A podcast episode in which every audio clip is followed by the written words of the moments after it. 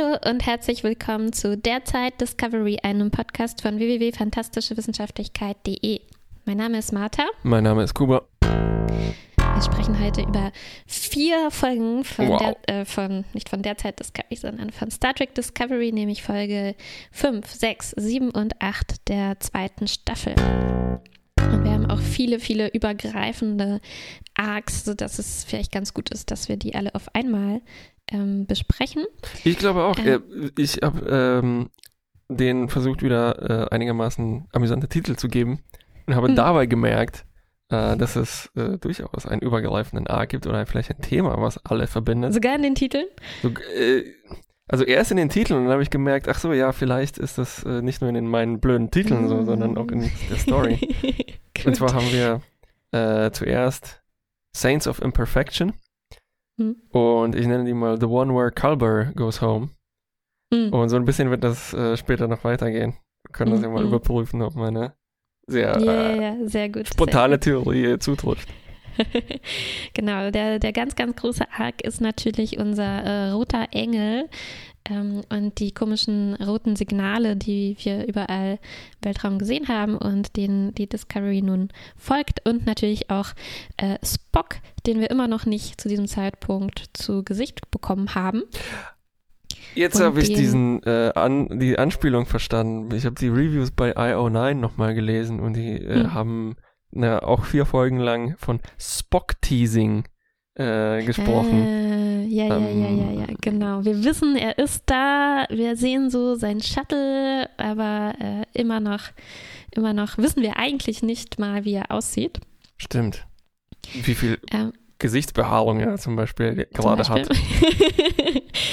ähm, und äh, worum es aber eigentlich in der ersten Folge vor allem geht, ist äh, Tilly, denn sie war ja gegen Ende der letzten Folge im schrecklichen Myzel-Kokon verschwunden Mhm. und äh, ist dann auch im, mitten im Myzel-Netzwerk gelandet, wo sie von ähm, ihrem Parasiten quasi, äh, den sie sich eingefangen hatte, äh, hin verfrachtet Ja, wurde. von diesem personifizierten Parasiten äh, Mhm. May. May, genau.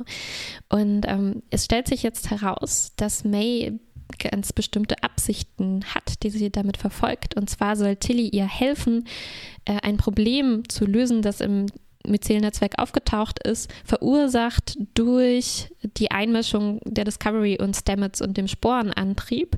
Ähm, und äh, das Netzwerk ist also irgendwie krank, muss geheilt werden und zu einem Überfluss gibt es da noch ein Monster, wie May sagt, äh, Ja, das das Netzwerk zerstört. ja, das ist ein interessantes Problem, was man lösen muss, aber es klingt halt extrem wie ein Star Trek-Problem, was man lösen muss. Ne? ja, das ist ein, Monster. Wir haben ein oder mehrere Monster hier in dem Haus. Ja, Genau. Dieses Monster, und das war tatsächlich ein, mm, also vielleicht für äh, dumme Leute wie mich, ein ziemlich guter Twist, äh, Hm, entpuppt sich für mich nämlich, auch, dass ja. das der äh, eben angesprochene Kalber ist, äh, auf den das Myzel-Netzwerk, naja, allergisch reagiert oder eben halt wie, weiß nicht, Sporen, äh, Pilze das so machen. Nämlich es ist ein Fremdkörper, der muss äh, Abgebaut zerstört werden. und abgebaut werden, genau. Mhm. Naja, wie ein altes Stück Holz.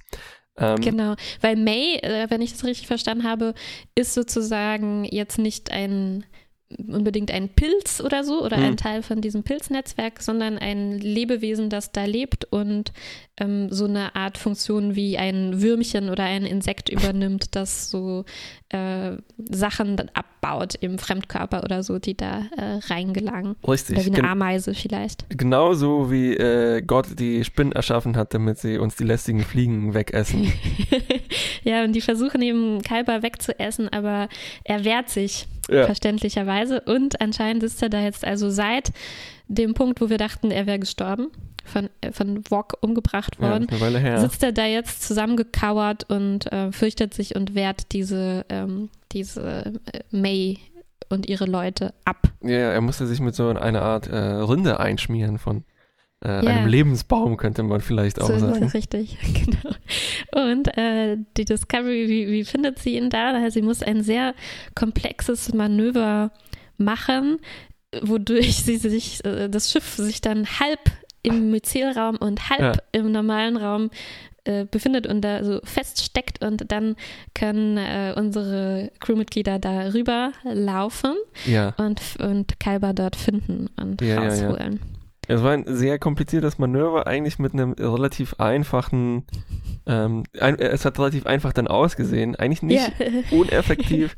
Es ist ja, Ja, äh, ja, wir verstehen ja auch, dass das, der Weltraum ja eigentlich auch ziemlich, relativ flach ist. Ne? Also die, Mhm. die Regie von Star Trek ist, denkt eigentlich immer wie Khan. Das heißt, es gibt eine Ebene und dann, wenn man die Discovery eben so in einem 40-Grad-Winkel da feststecken sieht, ist das schon äh, ziemlich effektiv. Es ist effektiv, genau. Und, so äh, wie, wie, wie man halt auch sofort sieht, wenn ein Schiff führungslos im Weltall treibt, Treibt, indem es genau. auch so Im Weltall treibt. Ähm, im, Im Vergleich jetzt zum Äther, das es umgibt. Ne? Ähm, und es ist auch noch effektiv, weil wir haben ja die Discovery, äh, so wie die durch das Myzel-Netzwerk hüpft, macht die ja immer diesen, ähm, diesen, wie nennt man das? Eigentlich ist das so eine Art Kickflip, was die macht, ne? Und Mhm. dann bleibt sie mit eben Mhm. halb drin stecken. Und tatsächlich ist es so, dass sich die Realitäten irgendwie überlagern, ne? Also äh, die Mhm. Discovery existiert dann so halb im Myzel-Netzwerk, halb im äh, unserem, nicht im Myzel-Netzwerk. ähm, in unserem Netzwerk. Ähm, Genau, und dann nur das Problem ist, äh, Kulba, ähm, alles okay? Ja, hier bohrt jemand jetzt auch noch. Erst, Nö, höre ich nicht. erst haben wir Alles die äh, Maximum Glockenanzahl, glaube ich, gerade gehört, die hier im Allgäu so ähm, passieren kann. Stimmt, um zwölf, ja, genau. Ähm, äh, genau, also das Problem ist jetzt, ähm, die können da zwar zwischendrin wechseln zwischen den Ebenen, aber Kalber kann das nicht, weil er aus ähm, Pilznetzwerkmaterie, Pilzraummaterie Ja. besteht und wenn er versucht durchzugehen, dann verschwindet er. Ja, er ist aus, aus Schwamm gebaut, könnte man sagen. Ja, es war so ein ähnlicher Effekt, ne, wie wir in Voyager gesehen haben, als der Doktor versucht hat, das, äh, die Krankenstation zu verlassen Mhm. äh, und es dann sein Arm verschwunden ist. Genauso ist hier auch äh, der Arm des Doktors verschwunden. richtig. Ja. Äh, irgendwie klappt es aber dann doch, weil äh, die Myzel Flöckchen, nenne ich mal diese Spezies, äh, Hm. ihm helfen, dass sein Körper dann wieder aus äh, nee, wieder aufzubauen aus anderer Materie, aber eben halt neu aufgebaut. Genau, also sie streuen so ein bisschen DNA von, von Dr. Kalber auf diesen Kokon oder injizieren das da oder irgendwie sowas. Und ähm, dann kann dort aus dieser, ich, ich nehme mal an, aus dieser organischen Materie, die Mhm. da so drin ist, äh, kann er dort wieder zusammengesetzt werden und schlüpft dann nackt ähm, heraus mit Wie- einem neuen, nagelneuen Körper. Ja, wie ein Terminator eigentlich. Mm, mhm. Ja, Also die waren Und- zwar in so Energiekugeln und hier Ja. ist es ein Ja, ekelhafter ja. Sack, aber im Prinzip äh, ähnlicher Effekt. Es ist, Ja. es ist schon so eine Art Schocker, äh, wenn man Mhm. im zeitgenössischen Fernsehen, vor allem bei sowas, naja, nicht mehr ganz so familienfreundlichem wie Star Trek, halt ein äh, Materialis Materialisation via Nacktheit hat. Ja. Äh, genau, also es scheint, als wäre hier in diesem Strang der Handlung alles gut. Stamets ist natürlich sehr erfreut, verständlich. also verständlicherweise überglücklich, ja. Ähm, aber gut, wir werden sehen, Ja. ob da wirklich alles, alles gut ist. Ja, nebenher in dieser Folge haben wir noch so ein paar Interaktionen mit Sektion 31 Hm. mitbekommen. Wir wissen jetzt, dass ähm, Giorgio, also eigentlich Giorgio Strich, wie wir das früher immer genannt haben, ähm, Hm. auf der, nicht nur auf der Suche, sondern auf der Jagd nach Spock ist. Einem, einem gesuchten Mörder. Den gesuchten Mörder in dem Fall, ja. Ähm, und wir haben noch diese komische Situation, aus der, glaube ich, nicht ganz so viel rumkommt, ist, dass Pike gar nicht weiß, dass das Giorgio Strich ist, sondern, äh, na, es ist immer noch so. Ja, Ähm, das ist, sie tut so, als ob sie die normale Giorgio Stimmt, wäre. und er kennt sie ja eigentlich auch und merkt aber auch ziemlich schnell, dass da irgendwas nicht stimmen kann. Aber ja, er weiß nicht wirklich, was Ja. da vorgefallen ist. Und auch Ash Tyler ist in Sektion 31 und kommt jetzt an Bord der Ja. ähm, Discovery quasi als Vertreter, genau. Und er ist, äh, als Agent, besser gesagt, von denen. ja, er ist auch eindeutig immer noch in Michael verliebt. Ja. Leider haben was- sie nicht was so viel was Zeit darüber Guter. Geheimagent, der sich so, so gut verstellen kann. Dann lernen wir noch einen komischen, bösen Glatzkopf kennen. Äh, er heißt Leland, was niemals ein gutes Zeichen sein kann. Ähm, und er, er und Pike sind so alte Bekannte, was auch kein gutes Zeichen ist. Mhm. Und natürlich sein, seine Glatze, Glatzkopf und Geheimdienst. Oh, oh, oh. Das ist eigentlich auch schon alles, was passiert ne, in dieser Folge. Ja. Und ähm, wir sehen also, hier sammeln sich relativ viele Charaktere, finde ich, in dieser Folge, die wir entweder für tot erklärt hatten ähm, ja oder äh, die sonst wie verschwunden waren und ja. jetzt aber wieder mit ins Spiel kommen. Ähm, also Giorgio natürlich auf eine Weise, Ash und Kalba und es, es, es, es wimmelt so vor Charakteren, hatte ich das Gefühl. Also es sind unglaublich Aha. viele Leute. Wir haben ja natürlich auch noch Pike dabei. Wir suchen noch Spock, noch, noch jemand Neues. Und vergiss ähm, nicht, dass wir äh, Admiral äh, Cornwell jetzt Cornwell, auch in dieser Folge haben. Richtig. Ne? Auch wieder da, da habe ich mich gefreut. Ja. Und ja, also ich, ich, ich habe so das Gefühl, Discovery hat Hemmungen, Leute fallen zu lassen. Ne? Also es, es ist, ich finde es eigentlich gar keine schlechte Idee, dass ein bisschen zu reduzieren. Ne? Die Anzahl der Leute, die wir haben, weil wir immer sagen, ja, wir kennen die alle noch nicht und da sind Aha, noch so viele, ja, ja. die wir kennenlernen wollen. Und eigentlich hatte man hier die Chance, ein bisschen zum Beispiel Ash jetzt erstmal außen vor zu lassen. Der, der war, hatte erstmal eine gute Gelegenheit, für eine Weile oder für immer ja. zu verschwinden. Elternzeit. Giorgio ebenso, ja, Elternzeit zu nehmen. Dr. Kalber, ja, weiß nicht, ich hatte halt auch schon ein bisschen abgeschlossen. Aha. Und ähm, jetzt äh, sind die alle wieder da und ich habe das Gefühl, Mann, jetzt haben, sind wir noch mehr unter Zeitdruck, die alle hier unterzubringen und äh, was über diese Leute jetzt auch noch wieder zu erfahren. Mhm. Es hat halt auch natürlich noch so einen komischen Beigeschmack bei jetzt der Rolle von Kalber, ähm, dass das quasi so ein gemerkt haben, oh Mann, wir sind da voll in einen Trope reingetreten äh, nämlich den mhm. Bury Your Gaze Trope, ne? Also dass mhm. zwar schwule Charaktere auftreten, aber die dann bevorzugt gestorben werden und dann ist es halt wie ja. so ein äh, Exhume Your Gaze in diesem Fall, ne? Ja. Und ich frage mich, ob es sozusagen, also weil es ist ja schon vorprogrammiert, dass das alles nicht so glatt laufen wird. Mhm. Und ist es das wert? Also, mhm. ach, so gern ich Kalber äh, mag und äh, wie die beiden interagiert haben, hm. Hm, mal sehen, was dabei herauskommt. Und also äh, weiter gefasst, ich weiß nicht, muss man das jetzt eigentlich schon so abkaufen, dass mh, hm, ja der Tod hat nicht mehr ganz so die Be Be Bedeutung. Wie ist das, wenn man jetzt das abhakt. Ähm, also, ne, also sagen wir, man stolpert darüber, huch, niemand kann mehr richtig sterben, die mhm. ähm, ja. Stakes sind reduziert. Ja. Aber wenn man sagt, okay, das ist Star Trek und das ist Science Fiction, das ist halt so, wie macht man das dann, dass es noch äh, spannend wird? Wir vielleicht noch ein bisschen sehen in den nächsten Folgen. Die Anzahl der Leben erhöhen drastisch, die auf dem Spiel stehen. ja, also um es dann noch dramatisch zu machen, reicht es halt nicht, dass irgendwie einer in Lebensgefahr schwebt. Es muss dann vielleicht darum gehen, ob nicht vielleicht das Leben insgesamt im gesamten Universum ausgelöscht wird. Na, ich halte mich mal noch zurück. Das mhm. äh, können wir später besprechen. Ähm, ja, aber die Szenen zwischen Stamets und Kalber, die waren schon schön. Also äh, in, ja. Äh, als die da so an dieser Grenze stehen und äh, ich sehe denen sehr gerne dabei zu, die dann so mit, mit, mit brechender Stimme mhm. ne, äh, überglücklich gleichzeitig und voller Angst sind, dass es vielleicht ja. doch nicht jetzt im letzten Moment doch nicht klappen kann.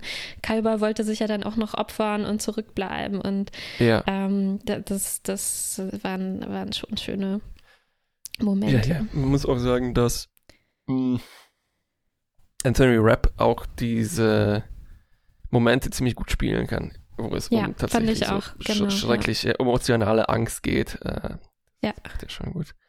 Ja, ähm, genau. Also, also, am besten, also jetzt habe ich gerade kurz eine, eine Gänsehaut bekommen, weil ich mich zurückerinnert habe.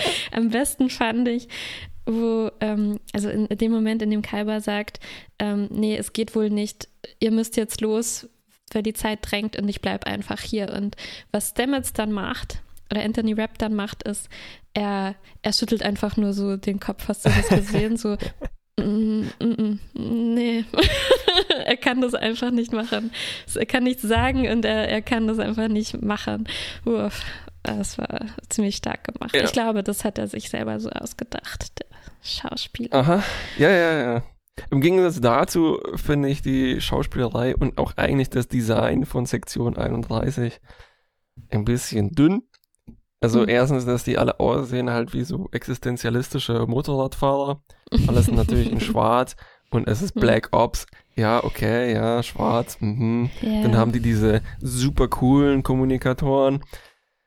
Und äh, ich frage mich, also weil, ich meine, es läuft ja darauf hinaus, sozusagen zu untersuchen, wie das ist mit der Ethik und der Moral und äh, Mhm. von so Geheimorganisationen und ja, das ist ja nach dem Krieg und ist Mhm. es dann so, dass der Zweck dann die Mittel heiligt? Ja, und die Antwort ist ja, ne, die die Folge hier gibt, fand ich. Also in diesem Meeting, wo wir Admiral Cornwall, Pike und diesen Leland haben, da wird das sehr schnell abgehandelt und Cornwall ist vielleicht ist, und Pike sind ein bisschen skeptisch, aber es läuft dann darauf hinaus, ähm, ja, wir brauchen das, Ja, muss halt sein. Ist Ja. notwendiges Übel oder so. genau. Hm. Und ich frage mich, ob ich denn halt Lust habe, jetzt so ein House of, House of Cards zu schauen oder Hm. ob diese Mhm. Frage, ja, so, hm.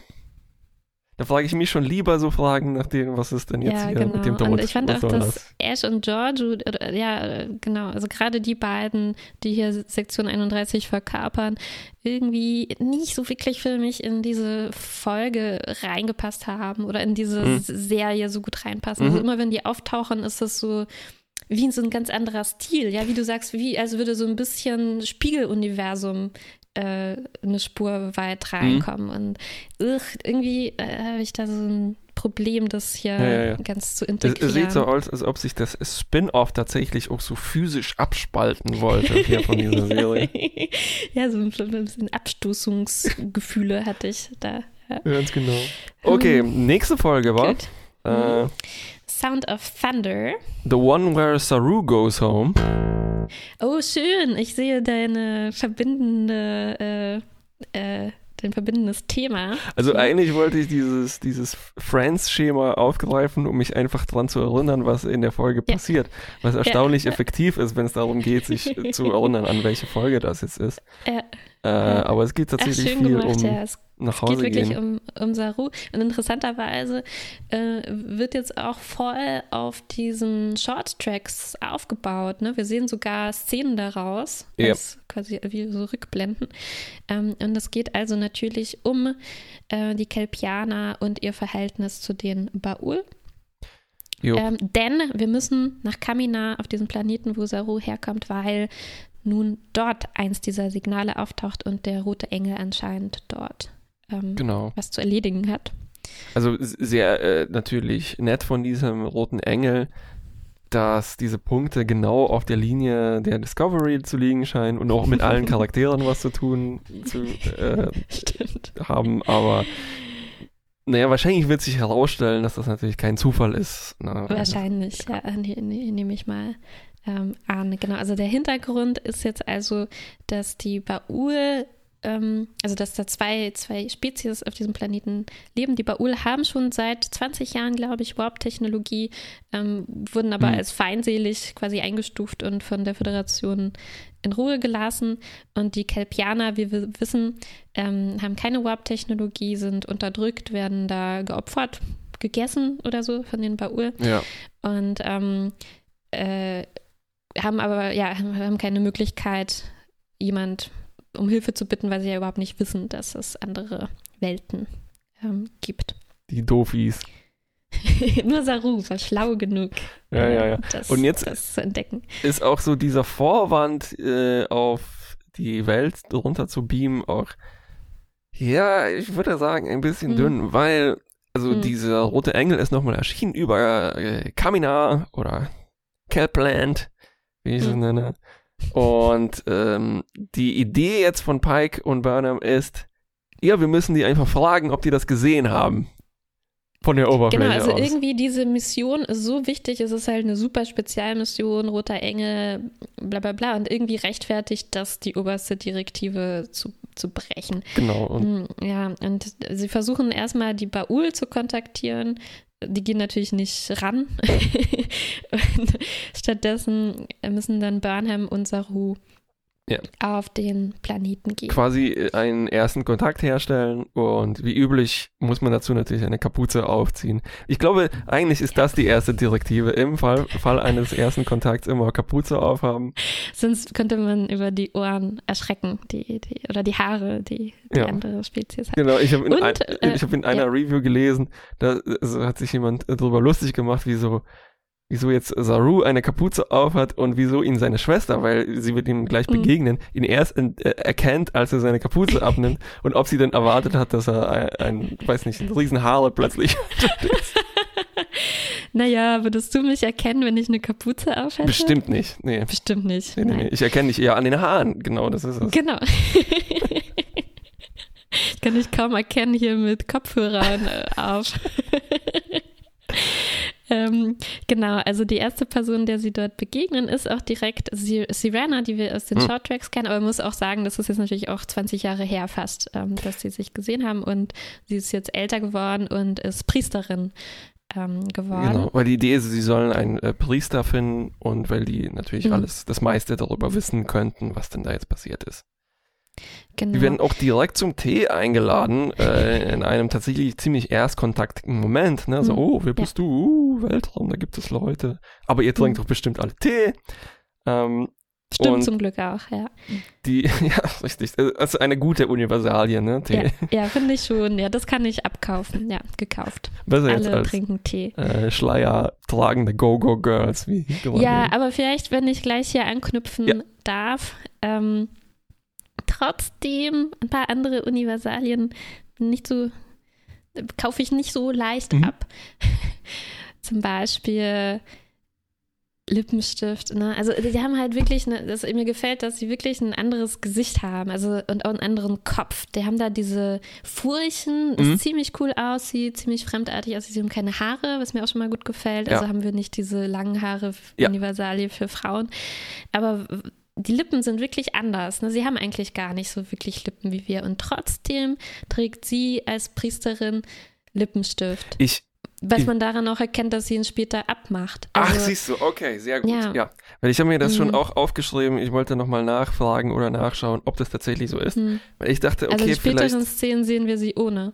so eine Frage. Und dann, äh, ich dachte auch nämlich die ganze Zeit, dass die ja auch sowas wie äh, Augen-Make-up aufhat, ne? Weil, also Mhm. selbst wenn das nur angedeutet ist, ist das halt so eine Universalie kodiert, ja klar. Ja, also ich würde es noch, Ja. äh, noch entschuldigen, wenn sie mir jetzt noch einen Priester zeigen, Der der das auch männlich ist und auch hat. Okay, dann sage ich, ja gut, das ist jetzt hier Priester-Make-up.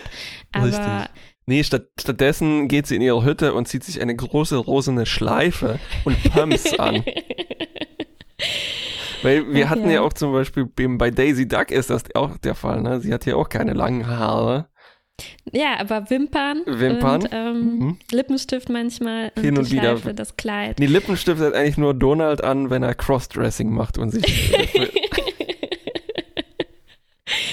Ja, gut. Ähm, nach dem Tee trinken ähm, sehen wir dann, dass die Baul inzwischen doch Kontakt aufgenommen haben mit der Discovery, Mhm. aber nur Audiokontakt.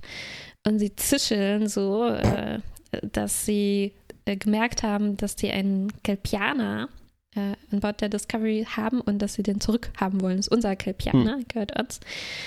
Ähm, und äh, Pike möchte ihn aber natürlich nicht hergeben. Er sagt, äh, One of die us. Baul, genau, One sagen, of us. das ist einer unserer Leute.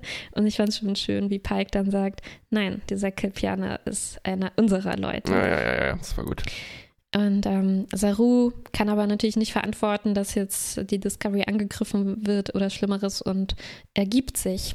Quasi, ja, er beamt, also äh, dadurch, dass er jetzt seine Angstdrüsen verloren hat, äh, ist Mhm. er jetzt mutig und Ganglien. Spontan und impulsiv und beamt sozusagen auf eigene Faust rüber. Und die äh, Baul holen dann aber auch gleichzeitig noch seine Schwester mit. Hm. Äh, vielleicht war das Ja. für sie auch jetzt die einzige Person auf diesem. Nein, wahrscheinlich, weil sie Kontakt hergestellt haben ne, Ja, und gemerkt haben, genau. ah ja, ja, ja, wir müssen die das. Wissen auslöschen oder sowas.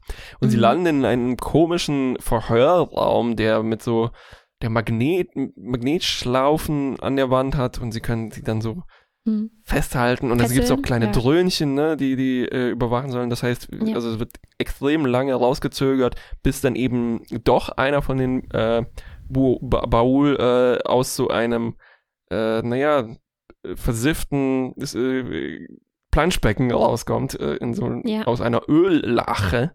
Ja, er und, materialisiert sich so, aber denkst du, das war so, wie wenn man sich als Holo Figur zeigt. Also es war nicht unbedingt ihr echtes Aussehen, oder? Also es war so eine ähm, so ein Avatar oder so, den er da. Es wäre clever gewesen, wenn die sozusagen statt, äh, sagen wir, einer Holotechnologie so einen äh, beweglichen 3D-Druck aus schwarzem mm, SIF-Material yeah. benutzen. Ne? Das wäre eine coole yeah. Sache.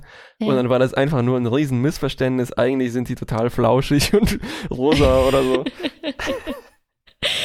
Ja. Deren, deren Telefone haben auch so eine schreckliche Störung und deshalb kommt da so ein böses Zischeln die ganze Zeit raus. Ja, das wird ziemlich cool. Ich glaube aber schon, dass sie in Wahrheit eine andere Stimme haben. Da haben sie benutzen sicherlich so einen Verzerrer. Ja. Ähm, genau, also sie zeigen sich wie so ein, wie so ein Teermonster. Das hat mich erinnert an, an mhm. die, diese Teerpfütze, die Tascha ja, ja. Äh, verschlungen hat. Sie wollen Saru und Sirana sezieren, weil sie haben festgestellt, sezieren, ja. Hoppla, mhm. Äh, bei Saru hat äh, die das Vaharai eingesetzt. Das heißt, yeah. diese Evolutionsstufe, äh, die äh, sie bisher zu verhindern wussten durch dieses Kidnapping. Mhm. Und weil das halt eben schon seit, weiß nicht, 600 Jahren oder sowas nicht mehr passiert ist, muss man das untersuchen. Und sie wollen auch gleich mhm. anfangen, äh, Sarus Kopf aufzusägen.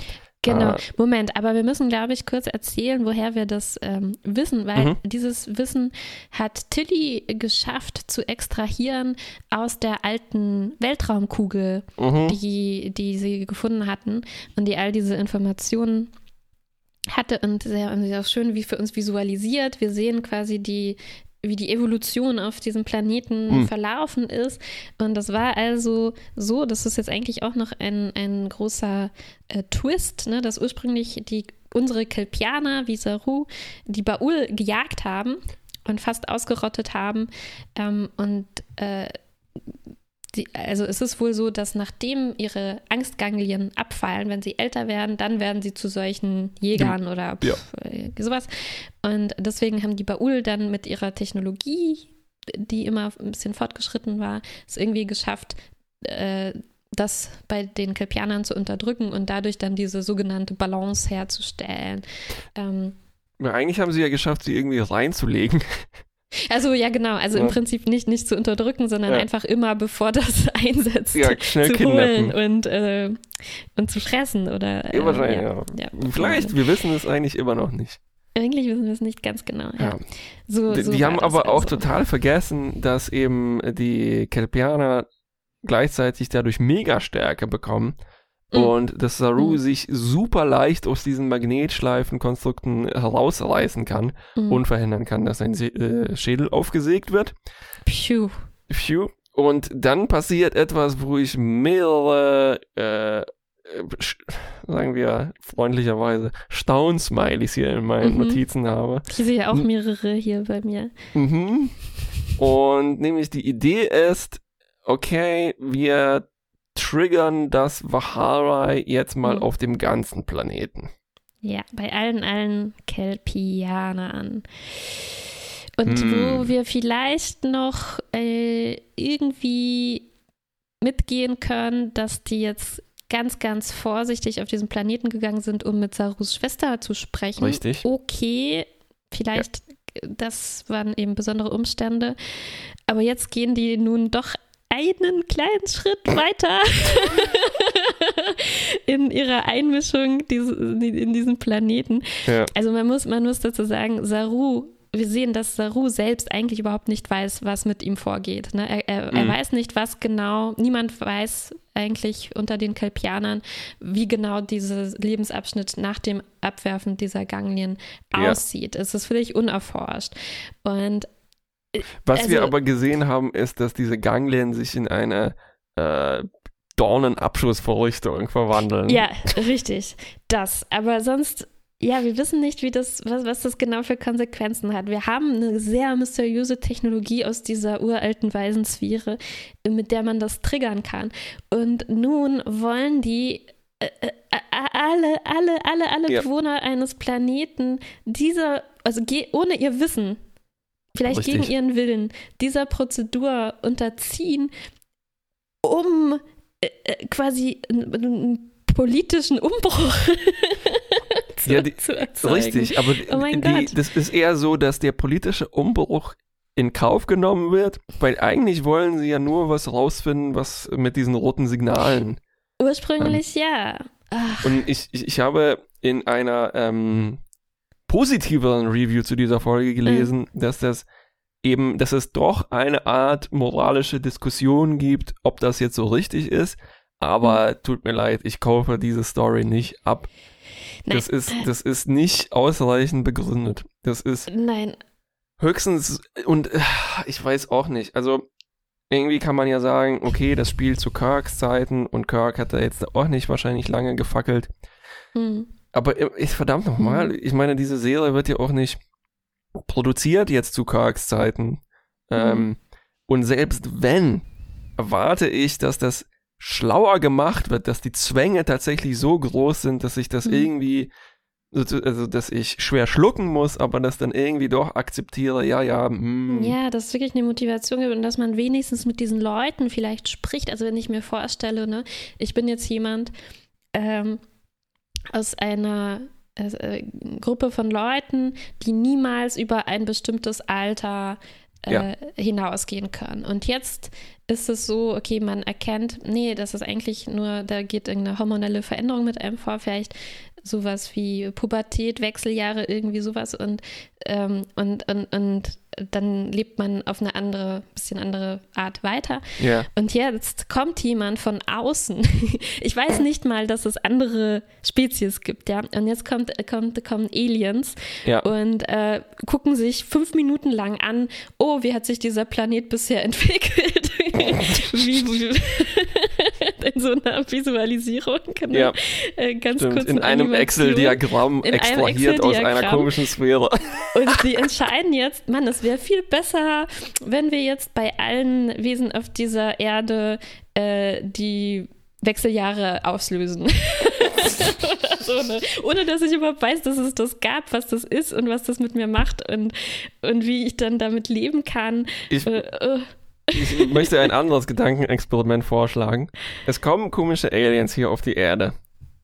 Dann hm. finden die ein sagen wir, eine, eine andere Wissenssphäre, sowas wie eine Art heiliges Buch. Hm. Und da steht drin, oh, der Tod ist nicht das Ende, das ist der Übergang in eine bessere Existenz. Hm, hm, hm. hm. Okay, dann helfen wir den allen jetzt mal.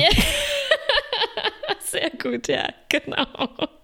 Ja, die wollen ja sicherlich äh, übergehen in dieses, in dieses bessere Leben. Ja, das, äh, lass uns das einfach schnell machen. Also, ja, ist vielleicht ein bisschen zu übertrieben, weil ich meine, sie haben ja in Saru gesehen, dass man dann vielleicht nicht stirbt, sondern einfach ja, nur eine Person, super wütend aber, wird. Aber hallo, vielleicht ist das ja auch, was, was bei, weiß ich nicht, bei Männern Richtig. und Frauen anders ist, bei, bei, also man weiß es ja nicht. Das ist eine Stichprobe, vielleicht ist das ja was, was nur Saru zugestoßen ist. Es war ja auch eine komische Sphäre, die das ausgelöst hat. Ja, seufzt, wirklich. Also die armen Kelpianer. Ja. Und es, es geht auch irgendwie, ich sag mal, unsensibel weiter. Ähm, also es wird eigentlich noch, äh, erstmal, erstmal wird es noch haarsträubender. Mhm. Ähm, das ist jetzt auch kein wirklich kelpianischer Ausdruck, haarsträubend. Ähm, und, weil. Es wird Fu die Furchen, Furchen vertiefen da. Fu Furchen vertiefen. äh, weil die äh, ba äh, Baul kriegen das natürlich mit und die sagen sich, nee, nee, nee, Moment da kommt jetzt ein Alien-Aggressor hm. und die wollen hier unsere schöne Balance. Äh, ja. Wir helfen den Kelpianern eigentlich nur, ihre Gefühle unter Kontrolle zu halten. Das lassen hm. wir jetzt nicht ähm, machen. Versuchen so eine Art Gegenreaktion zu äh, starten, ne? also die, die, die, diese schwebenden Obelisken fangen an, irgendwas zu machen. Und dann erscheint der rote Engel und äh, hm. verhindert sozusagen die hm. Rache könnte man sagen, der Baul, oder halt eben die, dass die Baul sich versuchen zu wehren. Ja. Und dass eben das nur der rote Engel verhindern kann, der aus dem Nichts kommt, ist schon auch ganz schön Mhm. seltsam. Ne? Also ich meine, die standen Mhm. tatsächlich kurz davor, ähm, tatsächlich ausgelöscht zu werden, vermutlich. Ja, genau. Und dann passiert nämlich noch zusätzlich, dass, weil wir hatten noch eine Szene, wo äh, Sirana ähm, äh, Saru vorwirft, Mensch, du hast dich aus dem Staub gemacht, du hast mir eigentlich hier gar nichts mehr zu sagen, du willst unsere Mhm. ganze verfluchte äh, Zivilisation verändern. Was Ja. soll das denn? Ja. Ähm, von wegen verlorener Ende, Sohn. am Ende ist äh, Verzeiht Versöhnung angesagt, ja. Du hast mir die Augen geöffnet. Wow, das mit diesem Pfeile Magnetschlaufenraum. schießen aus seinen Drüsen. Voll cool. Ich will Ja. auch. Wir alle wollen das jetzt. Ja, Ah. so ein bisschen war das leider, leider, weil sie hatte vorher ganz gute Argumente, ne? Und sie war auch zu Recht sauer auf Saru, wie ich finde. Und äh, ja, es geht dann viel zu leicht, dass sie das alles vergisst Ja. oder verzeiht. Ja, und es gibt dann auch so einen Moment, wo Sektion 31 sich äh, über den Rot, äh, also, äh, jetzt kommt noch was ziemlich Seltsames, nämlich Saru mit seinen fantastischen Mega-Augen, äh, Mhm. zusätzlich zur Mega-Stärke jetzt noch, sieht nämlich, dass der rote Engel ähm, ein Humanoider oder ein Mensch in einem Raketenanzug mit einem Motorradhelm ist. Ja. Und das heißt, eigentlich heißt das gar nichts, weil wir haben davor auch gar nichts gewusst, aber die Sektion 31 überlegt so, hm, was ist denn jetzt, wenn diese Person eine eigene Agenda vertritt? Also, Mhm. Ich meine, hat das, war das davor was? Haben die tatsächlich gedacht, das wäre ein Engel und der hat tatsächlich keine Agenda? Und was ja, ist, wenn. bringt uns allen Frieden. Ähm, was ist, wenn, äh, also, und die sagen dann, Mensch, was ist, wenn er jetzt das Schicksal von Spezies verändern will? Das wäre ja der Hammer. Das wäre unglaublich, ja. Wenn, wenn sich, das wäre wie wenn sich jemand in, in klingonische Politik einmischen würde. Ja, oder oder in- fast in- schon wie wenn jemand auf einem Planeten äh, alle Lebewesen biologisch verändert. Schlimm wäre das, ja. Schlimm, schlimm, ja, Naja, ja. also ich glaube, insgesamt ist das ja halt so ein Themengebiet.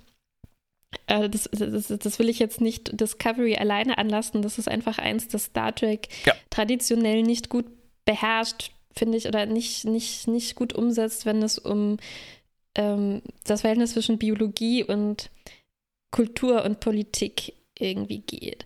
Und Ja. an sich ist es eine interessante Frage. Ne? Es, ist, äh, es ist eine interessante Frage zu sagen, okay, es gibt, wir überlegen uns jetzt einen Planeten, wo es andere biologische Voraussetzungen gibt. Wie wirkt sich das wohl auf die Gesellschaft aus, die sich daraus entwickelt? Ne? Es ist ja, es ist spannend. Also was macht das zum Beispiel aus, dass eine Spezies vielleicht physisch stärker ist? Ne? Kann man sich ja, Ja.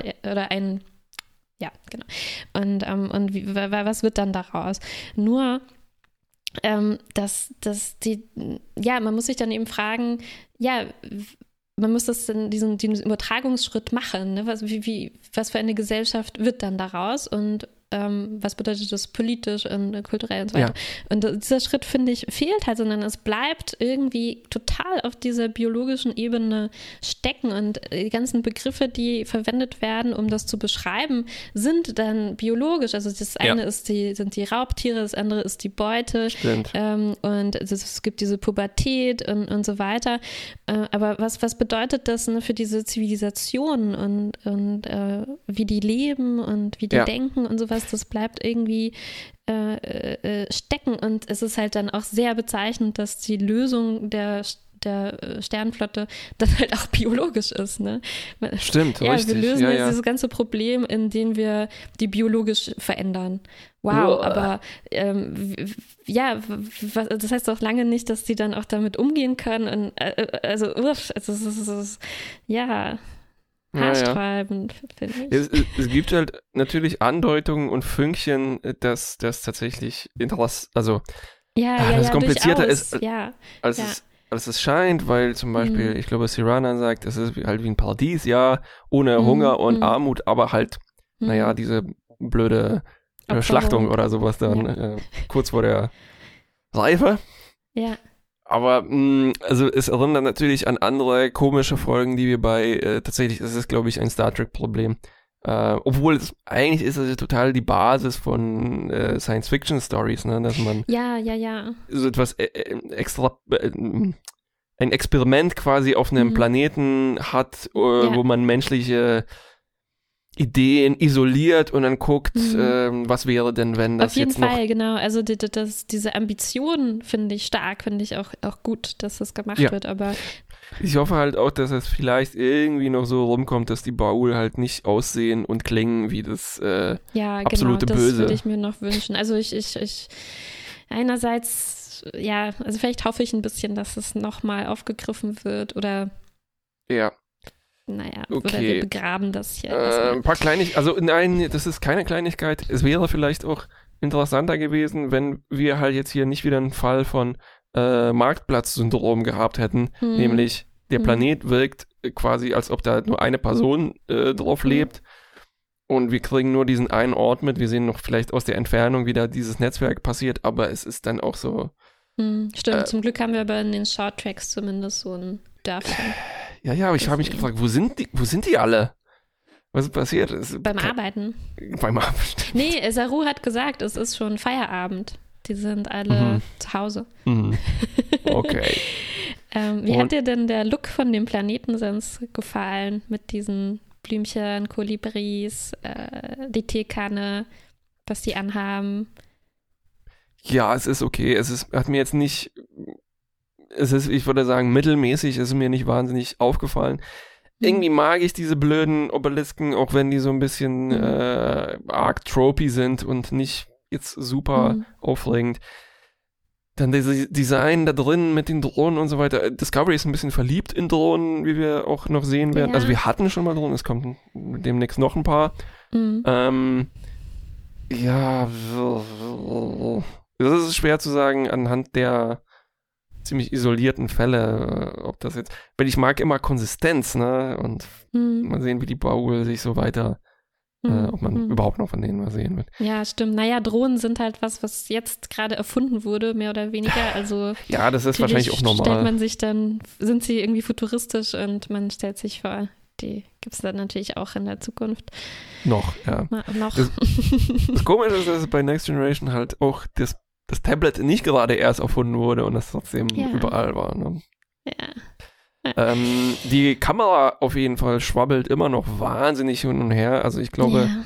Das äh, ändert hatten- sich, glaube ich, nicht mehr. Das ist einfach jetzt so ein, Das ist der Style, ne? Zeichen. Ja.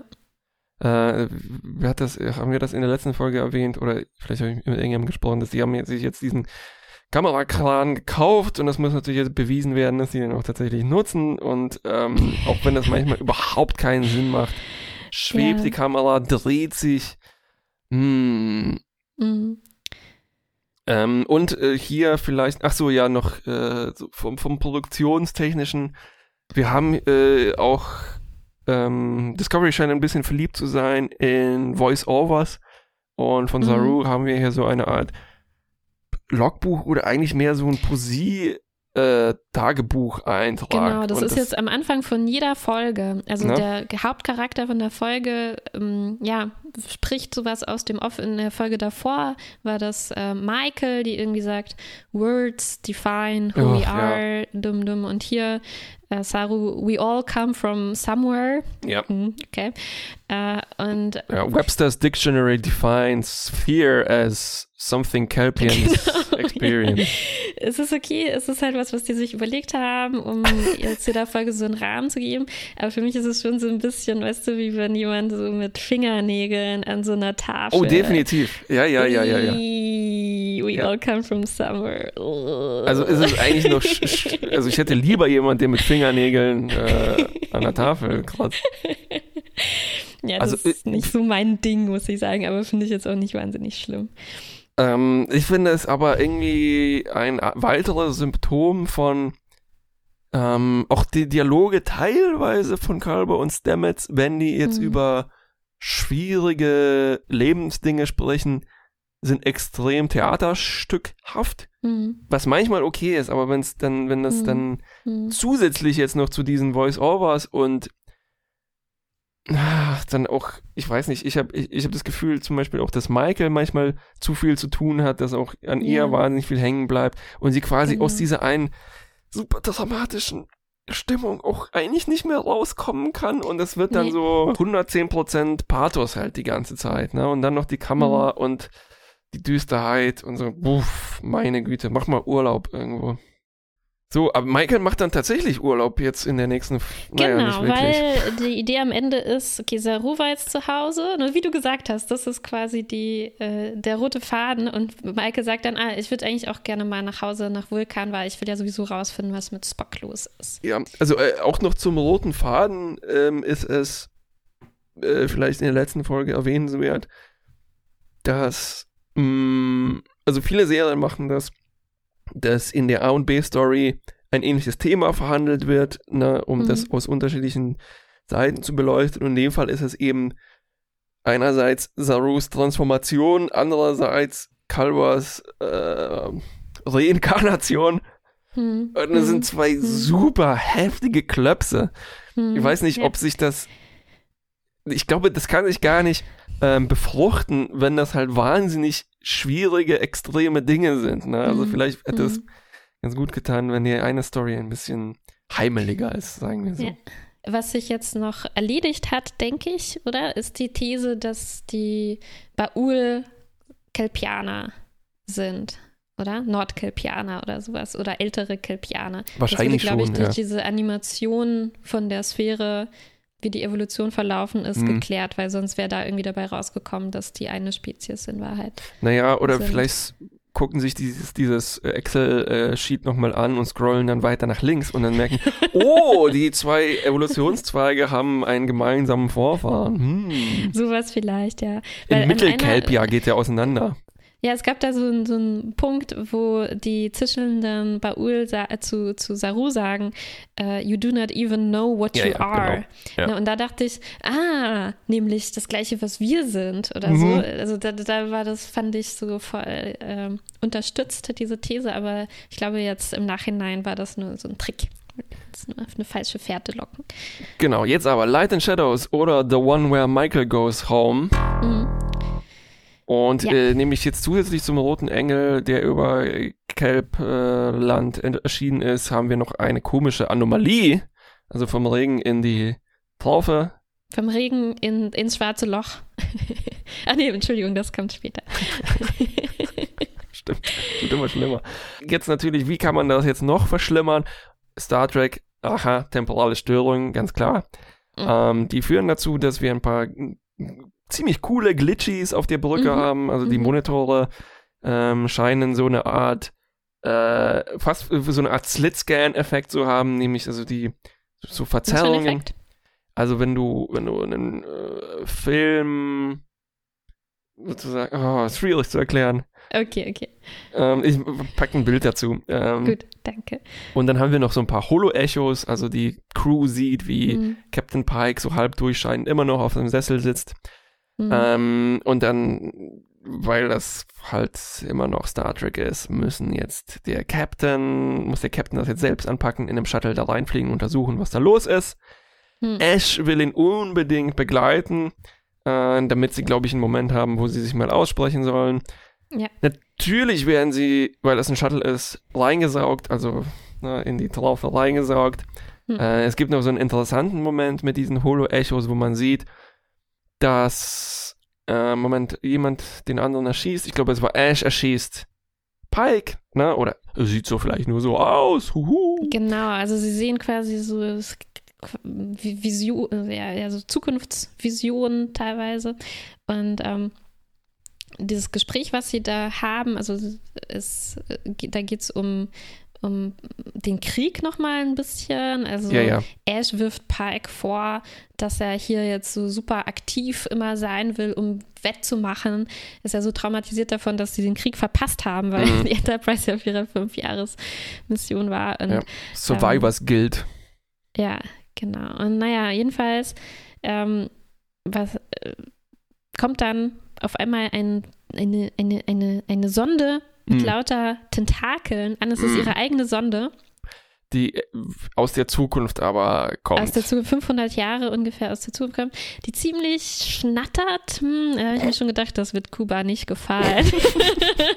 Zwar nicht gegurrt, aber ziemlich geschnattert. Ja, ja. Und ähm, die macht sich auch daran, die Daten äh, anzuzapfen.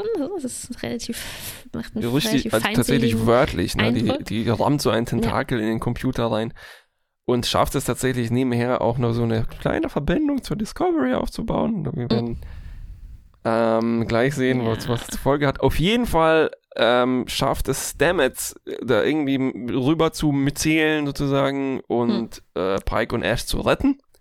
Er befindet sich ja außerhalb von Raum und Zeit, wenn er, also durch diese, durch diese Bärchentierchen ähm, DNA. Was kann um das alles das nicht? nochmal in Erinnerung zu rufen.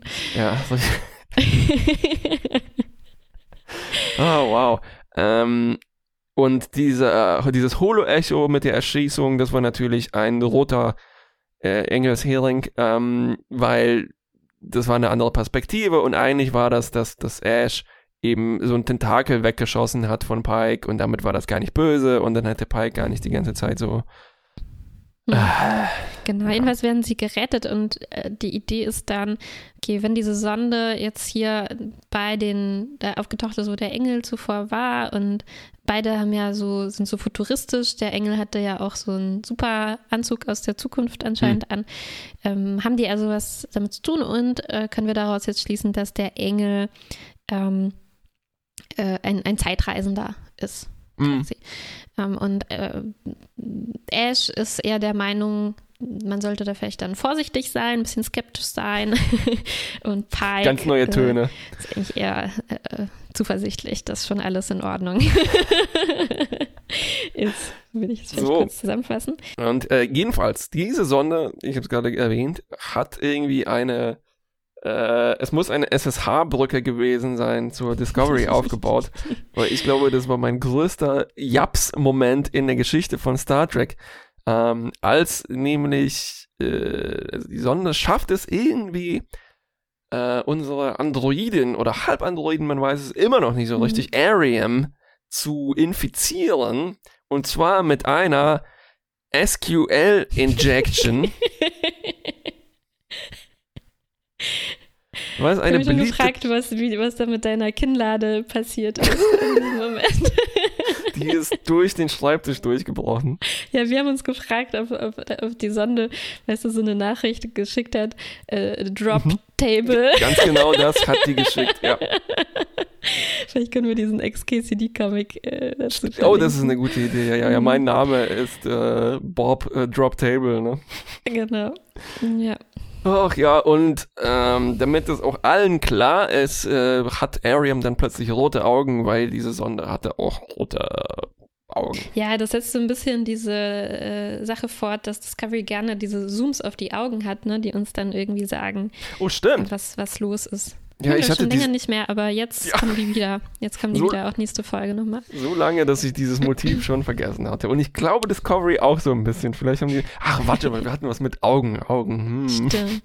Naja, jedenfalls in dem anderen Handlungsstrang, wie gesagt, ist Michael auch nach Hause gegangen, nach ähm, Vulkan. Ähm, man geht zu, zu Amanda nach Hause. Sarek ist ähm, am, am, am Meditieren, er will versuchen, Spock durch irgend so ein vulkanisches Ritual aufzufinden. Ähm, es stellt sich aber raus, dass Amanda heimlich weiß, wo Spock ist und was mit ihm los ist. Ähm, er äh, ist nämlich in so einer heiligen Krypta äh, oder sowas, äh, so eine Art Höhle. Und sieht ziemlich verrückt aus. Er brabbelt vor sich hin, er malt Sachen an die Wände und ähm, natürlich den roten Engel und irgendwelche Zahlen, die er auch vor sich hin brabbelt.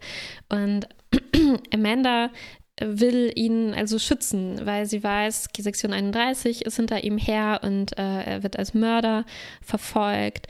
Ähm, und äh, es stellt sich raus, dass sie äh, sich auch es wurde schon vorher angedeutet, aber es stellt sich raus, sie macht sich große Vorwürfe, dass sie irgendwie schuld daran ist, dass er vielleicht verrückt geworden ist, weil ähm, sie ihm dieses halbmenschliche, halbvulkanische Leben irgendwie aufgezwungen hat, Hm. dadurch, dass sie sich halt für Sarek entschieden hat und ähm, sie denkt irgendwie, sie hat bei der Erziehung vielleicht irgendwie was falsch gemacht und seine Emotionen hätte sie mehr fördern oder mehr äh, unterstützen sollen.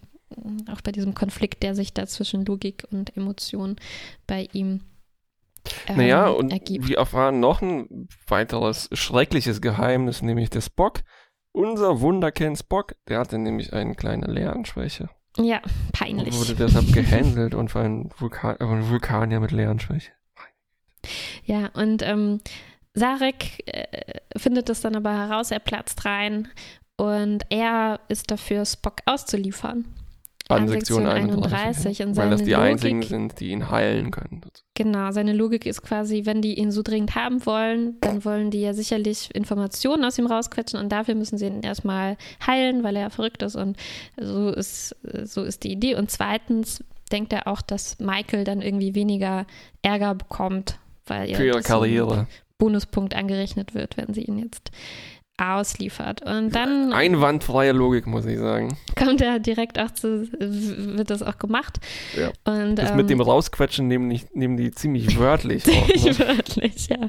Also die versprechen, ja, werden Spock helfen, die Leute von Sektion 31. Aber Giorgio, überraschenderweise, warnt Michael dann, dass die das gar nicht, ganz und gar nicht vorhaben ähm, und hilft Michael dabei, Spock zu befreien und mit ihm zu flüchten. Und sie verrät dann noch ein schreckliches Geheimnis. Als wäre das nicht genug, dass dieser Leland jetzt Geheimdienstchef ist und äh, wahrscheinlich Foltermethoden anwendet und so. Nein, er ist es, der für den Tod von Michaels Eltern verantwortlich ist. Ansonsten wäre die Lage noch nicht schlimm genug. Ja. Ja. Das, also, jetzt hat es irgendwie tatsächlich den äh, kleinen Schritt jetzt äh, übertreten zu einer seltsamen Superhelden-Origin-Story. Also sowas wie ein Batman. Ne? Also, Ja, wo jeder, der, der darin vorkommt, wirklich unglaublich tief mit der Geschichte von unserer Hauptfigur ver, verwoben ist und Ja. ähm, Und irgendwelche gleichzeitig- schrecklichen Dinge getan hat. Und jede dieser. Geschichten ist aufgeladen mit schrecklichen Geheimnissen. Ja, genau. Ah, ja. Okay, aber. Vielleicht müssen wir halt, äh, ja, vielleicht muss man Discovery dann auch mehr so gucken irgendwie. Vielleicht, Als, ja, ja, ja. So im Comic, Das eher so passt, ein passt ja auch zu diesem äh, ganzen, zu dieser Pathos-Überladung, ne? Also Genau. vielleicht ist es tatsächlich mehr halt im Stile von nicht mal Marvel, sondern DC jedenfalls, soweit Mhm. ich das verstehe, wie beide ungefähr funktionieren, ne? Also diese Düsterkeit und Action-Aufladung. Genau, vielleicht, vielleicht muss man da wirklich anders rangehen, ja. Ja, oder gar nicht. Als, ist anders als, als sonst in, in Star Trek. Und am Ende ähm, löst Michael quasi dieses Zahlenrätsel, das Spock äh, vor sich hingesprochen hat. Und äh, liest die Rätsel Zahlen nicht ist rückwärts. übertrieben. also ja. nicht so nicht so ganz anspruchsvolles Rätsel. Sie dreht die Zahlen um und äh, es ergeben sich Planetenkoordinaten, wo sie dann als nächstes Genau, und Die sind nämlich Talos 4. Du, du, du, du, du. bekannt aus der ursprünglichen Pilotfolge The Cage von der Originalserie. Richtig. Gut, ähm, ich habe habe ein paar Anmerkungen zu dieser Folge. Mehr Hm. so oberflächliche. Hm. Erstens äh, gleich mal äh, rückwirkend, äh, rückwirkend, äh, rückwärts. Diese verfluchte Zahlenkombo, kann man das nicht irgendwie cleverer machen? Also ich meine erstens Ja. schon, dass der halt so ob, ob verrückt und obsessiv ist und das auch an die Wand Genau. kritzelt. Ah. Oh, meine Güte. Da hätte ich mir Und auch was anderes gewünscht. Das war so stereotypisch und wir sehen das noch mehrmals, dann auch in der Irrenanstalt, wie er den Boden vorschreibt. Das ist halt volle Kanne, weiß ich nicht, A Beautiful Mind oder was auch immer. Jeder Verrückte. Genau. Also das ist das Symptom Nummer eins für, für verrückt sein. Und Und an die Wand schreiben. Richtig. Und ich meine, das ist jetzt vielleicht auch nie eine gute Idee, jetzt was vorzuschlagen, aber davor haben wir auch noch nie äh, zurückgeschreckt. ähm, und ich meine, genau neben die, äh, diesen Malereien, weil Spock kritzelt das jetzt tatsächlich in die Wand rein und so weiter. Ne? Mhm. Man sieht auch dann die vulkanische Schrift, die so eigentlich immer ein bisschen wie Notenschlüssel aussieht. Mhm. Ähm, Mhm. Also der, der schnörkelige Mhm. Notenschlüssel, nicht der Bassnotenschlüssel, der viel langweiliger ist. ähm, und wieso nicht sowas? Oder ähm, Mhm. Müssen Mhm. denn das diese äh, arabischen Zahlen sein und dann oh, rückwärts, als ob man das nicht als erstes probieren würde. Sondern, Mhm. oder äh, dass zum Beispiel der Schlüssel dazu Mhm. in nicht jetzt äh, fucking Alice im Wunderland ist, ne, durch den Spiegel. Oh, im Spiegel sehen die. Die waren nicht spiegelverkehrt, die Zahlen, die waren rückwärts. Das ist was ganz anderes. Also, vielleicht oder dass der Schlüssel in Spocks Zeichnungen liegt, ne, dass da sich Mhm. irgendwas zusammenfügt oder sowas. Ja, ich muss sagen, dieses eine Discovery-Buch, was ich gelesen habe, hast du auch Ja. gelesen, oder? Da waren schon interessantere Rätsel drin. Das war jetzt zwar auch nur so eine Aneinanderreihung an so typischen ähm, ja, Aufgaben, die man irgendwie hintereinander meistern muss, aber da mussten die zumindest was mit Töne, mit Zahlen verbinden und äh, Farben und so weiter. Das war ein bisschen äh, mehr Ideen waren da dabei Ja. als, ähm, als Oh, jetzt hier. äh, kleiner Exkurs dazu, wenn du gerade Buch erwähnst. Das wollte ich eigentlich bei der letzten Folge schon anmerken. Äh, ich habe äh, eine Zeit lang eine Buchserie gelesen. Ich glaube, es ist die Prometheus-Serie. Hm. Äh, dadurch berühmt, dass eben ein deutscher Autor sie geschrieben hat. Vielleicht komme ich hier auch durcheinander. Ähm, auf jeden Fall gibt es eine Story, wo ähm, Ah, oder war es die Vanguard? Ach, egal, es sei mir verziehen. Ähm, und zwar geht es darum, dass ein Schiff. Oh Mann, oh Mann, ist das alles weit weg. Sie finden einen Planeten und da sind auch Klingonen. Jetzt klingt es wie ein Traum plötzlich, ne? Und die Klingonen waren auch da. Und hat das keine Hose an? Auf jeden Fall ist da eine. Die Bevölkerung scheint aus Teenagern zu bestehen, Hm. die auch kurz vor ihrem Erwachsenwerden in einen Abhang, in einen feurigen Abhang gestoßen werden, Mhm. bis man das natürlich einmal nicht macht. Und dann äh, stellt sich heraus, die entwickeln dann totale Superkräfte.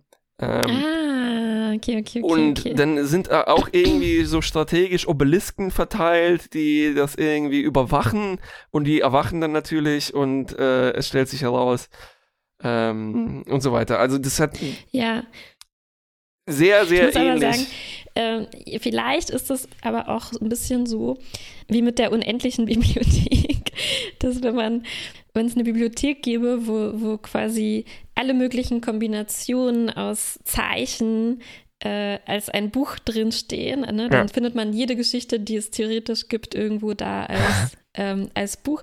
Und vielleicht gibt es einfach so viele Star Trek-Bücher,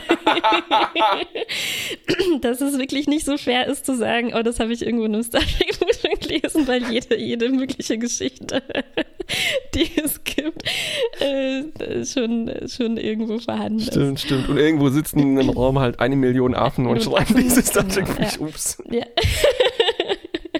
Man nur rausfiltern. Die mit gültigen Zeichenketten. Okay.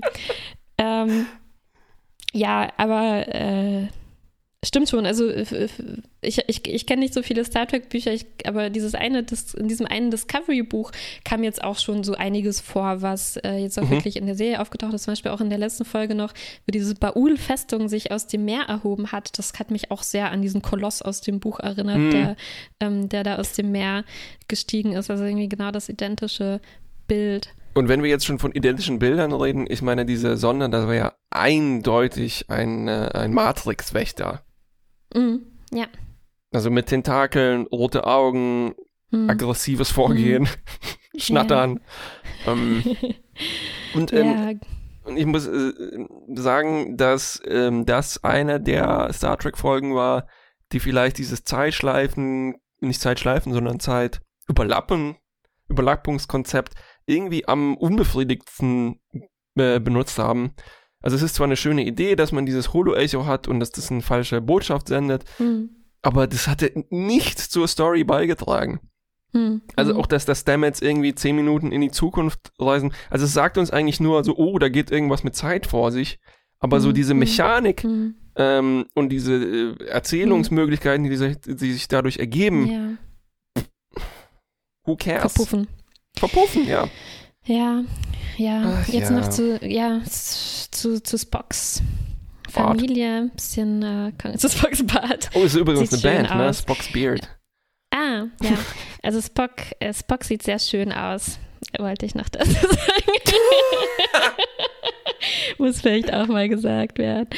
Okay, also ein paar Sachen, ein paar Sachen dazu. Also ich habe das Gefühl, äh, ich habe ja schon ein bisschen mich beschwert, m, dass mir jetzt zu viele Leute sind. Und jetzt werden auch noch diese aus der Originalserie quasi reingeholt. Ne? Mhm. Und ich, ähm, ich, ich mag das nicht so. Ich äh, äh finde, dass dass man dann leicht Gefahr läuft, sich in so eine bequemliche Lage zu äh, versetzen, äh, indem man dann sagt, okay, wir haben hier Spock, alle, alle kennen Spock, ne? jeder weiß, es ist wow, das ist Spock.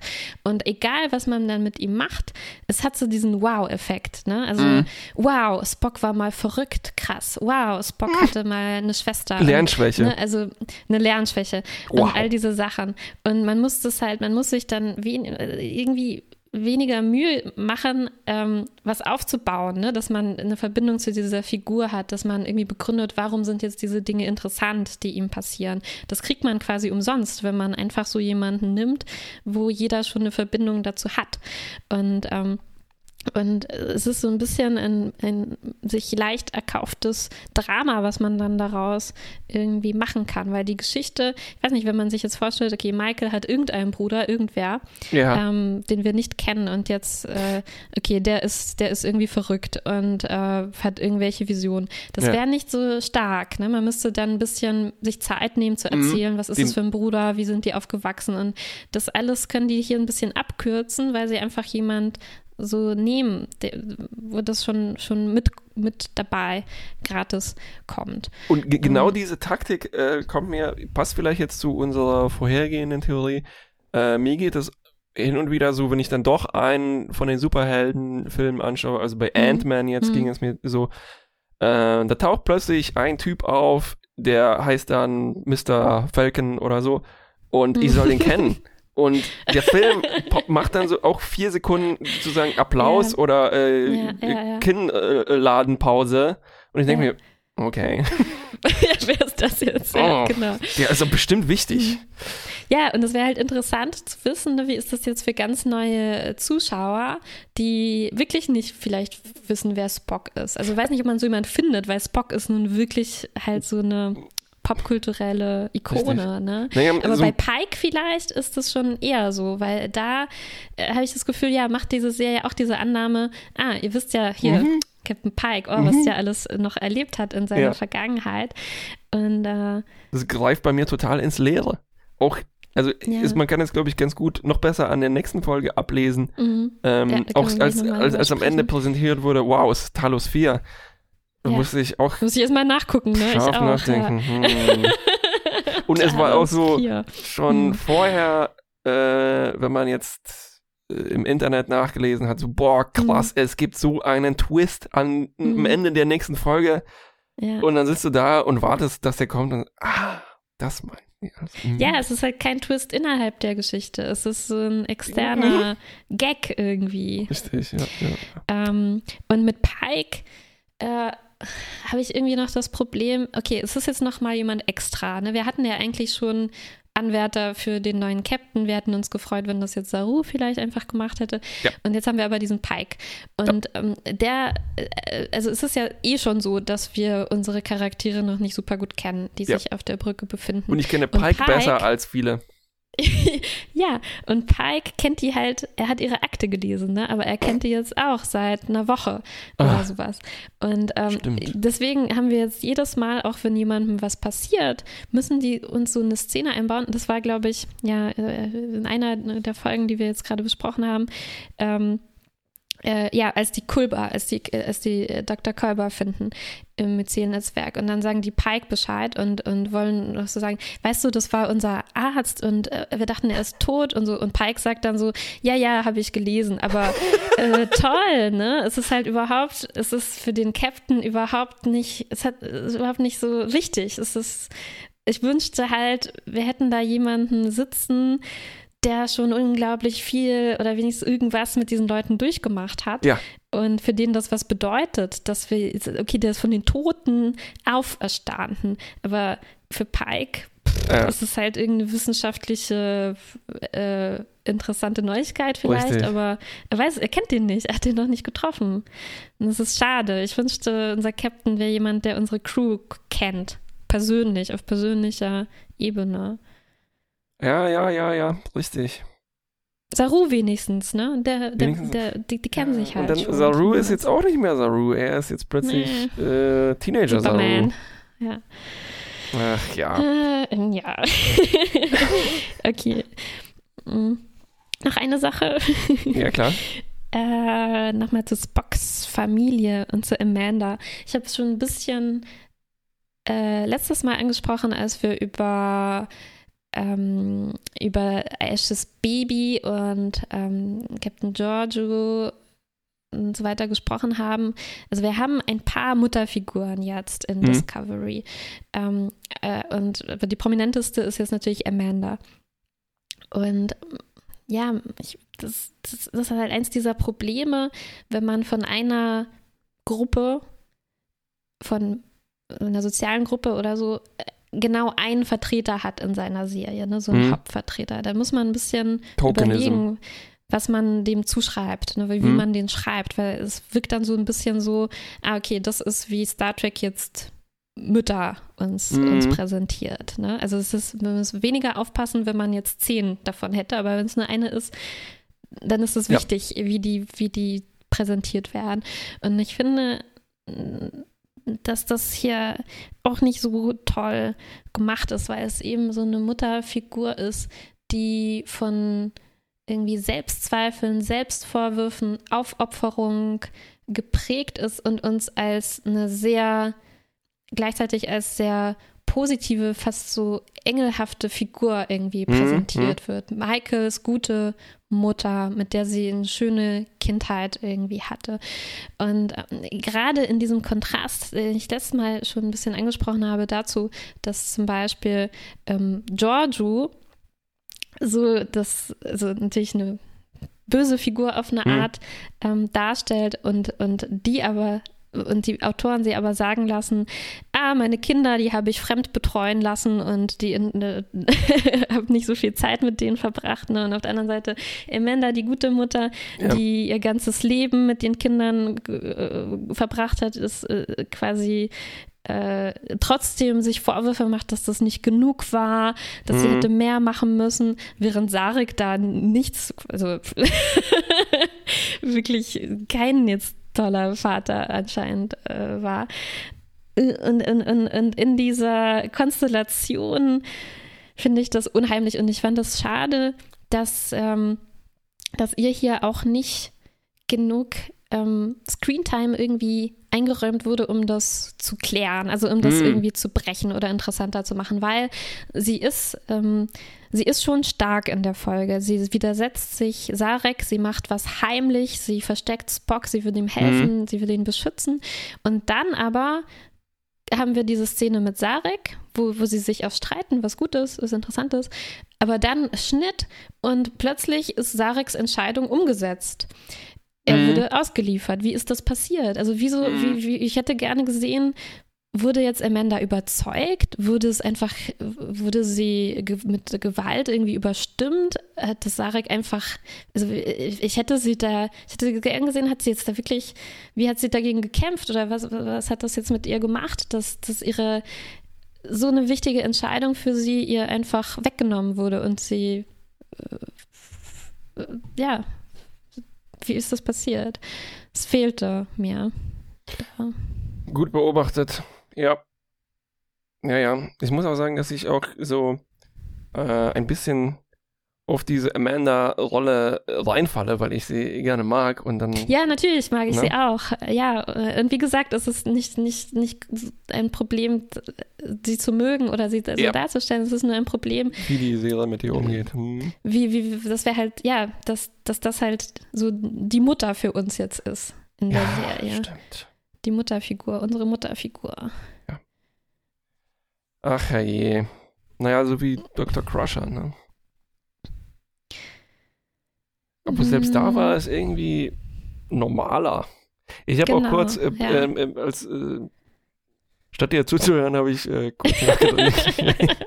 Aber es ist mir eingefallen, dass äh, ich habe versucht, so die Tokenism-Sachen bei Next Generation jetzt zum Beispiel zu analysieren mhm. und mhm. zum Beispiel Jordi, Jordi als der äh, der Schwarze, ne? obwohl äh, mhm. Michael Dorn natürlich auch schwarz ist, aber unter dem Make-up ist das irgendwie komisch anders, ne? was uns auch mhm. auf dieses eine seltsame mhm. Klingonen-Blackface-Problem ja. zurückführt. Ja. Ich habe das Gefühl, dass das einigermaßen... Geinen haben wir noch. Ne? Geinen, stimmt, richtig, ja, ja. Ähm, dass Next Generation das gar nicht so blöd gemacht hat, vielleicht aus Versehen. Nee.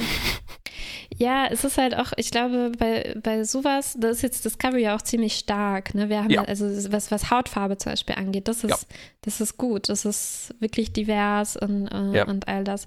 Äh, auch was Frauen angeht, ne? da habe ich jetzt so auf der Ebene äh, wirklich kein, kein, keine äh, Beschwerden. Ja. Ähm, Oder was. und, äh, aber bei, bei Müttern irgendwie Next. Generation da hätten wir mehrere Laxana. irgendwie. Laxana zum Beispiel. Und die, das ist dann halt, ja, wenn man, sobald man Eltern. halt mehrere hat, ist es halt wirklich was, es ist einfach zu lösen. Ja. Ne? Man, man, richtig, richtig. man muss einfach nur vorsichtig sein, wenn man genau eine Person nur von der Seite beleuchtet. Und wenn man halt das auch in, so in den Vordergrund rückt, das ist jetzt eine Mutter. Mhm. Das ist, das ist eine Mhm. gute Mutter. Es ist die Allmutter.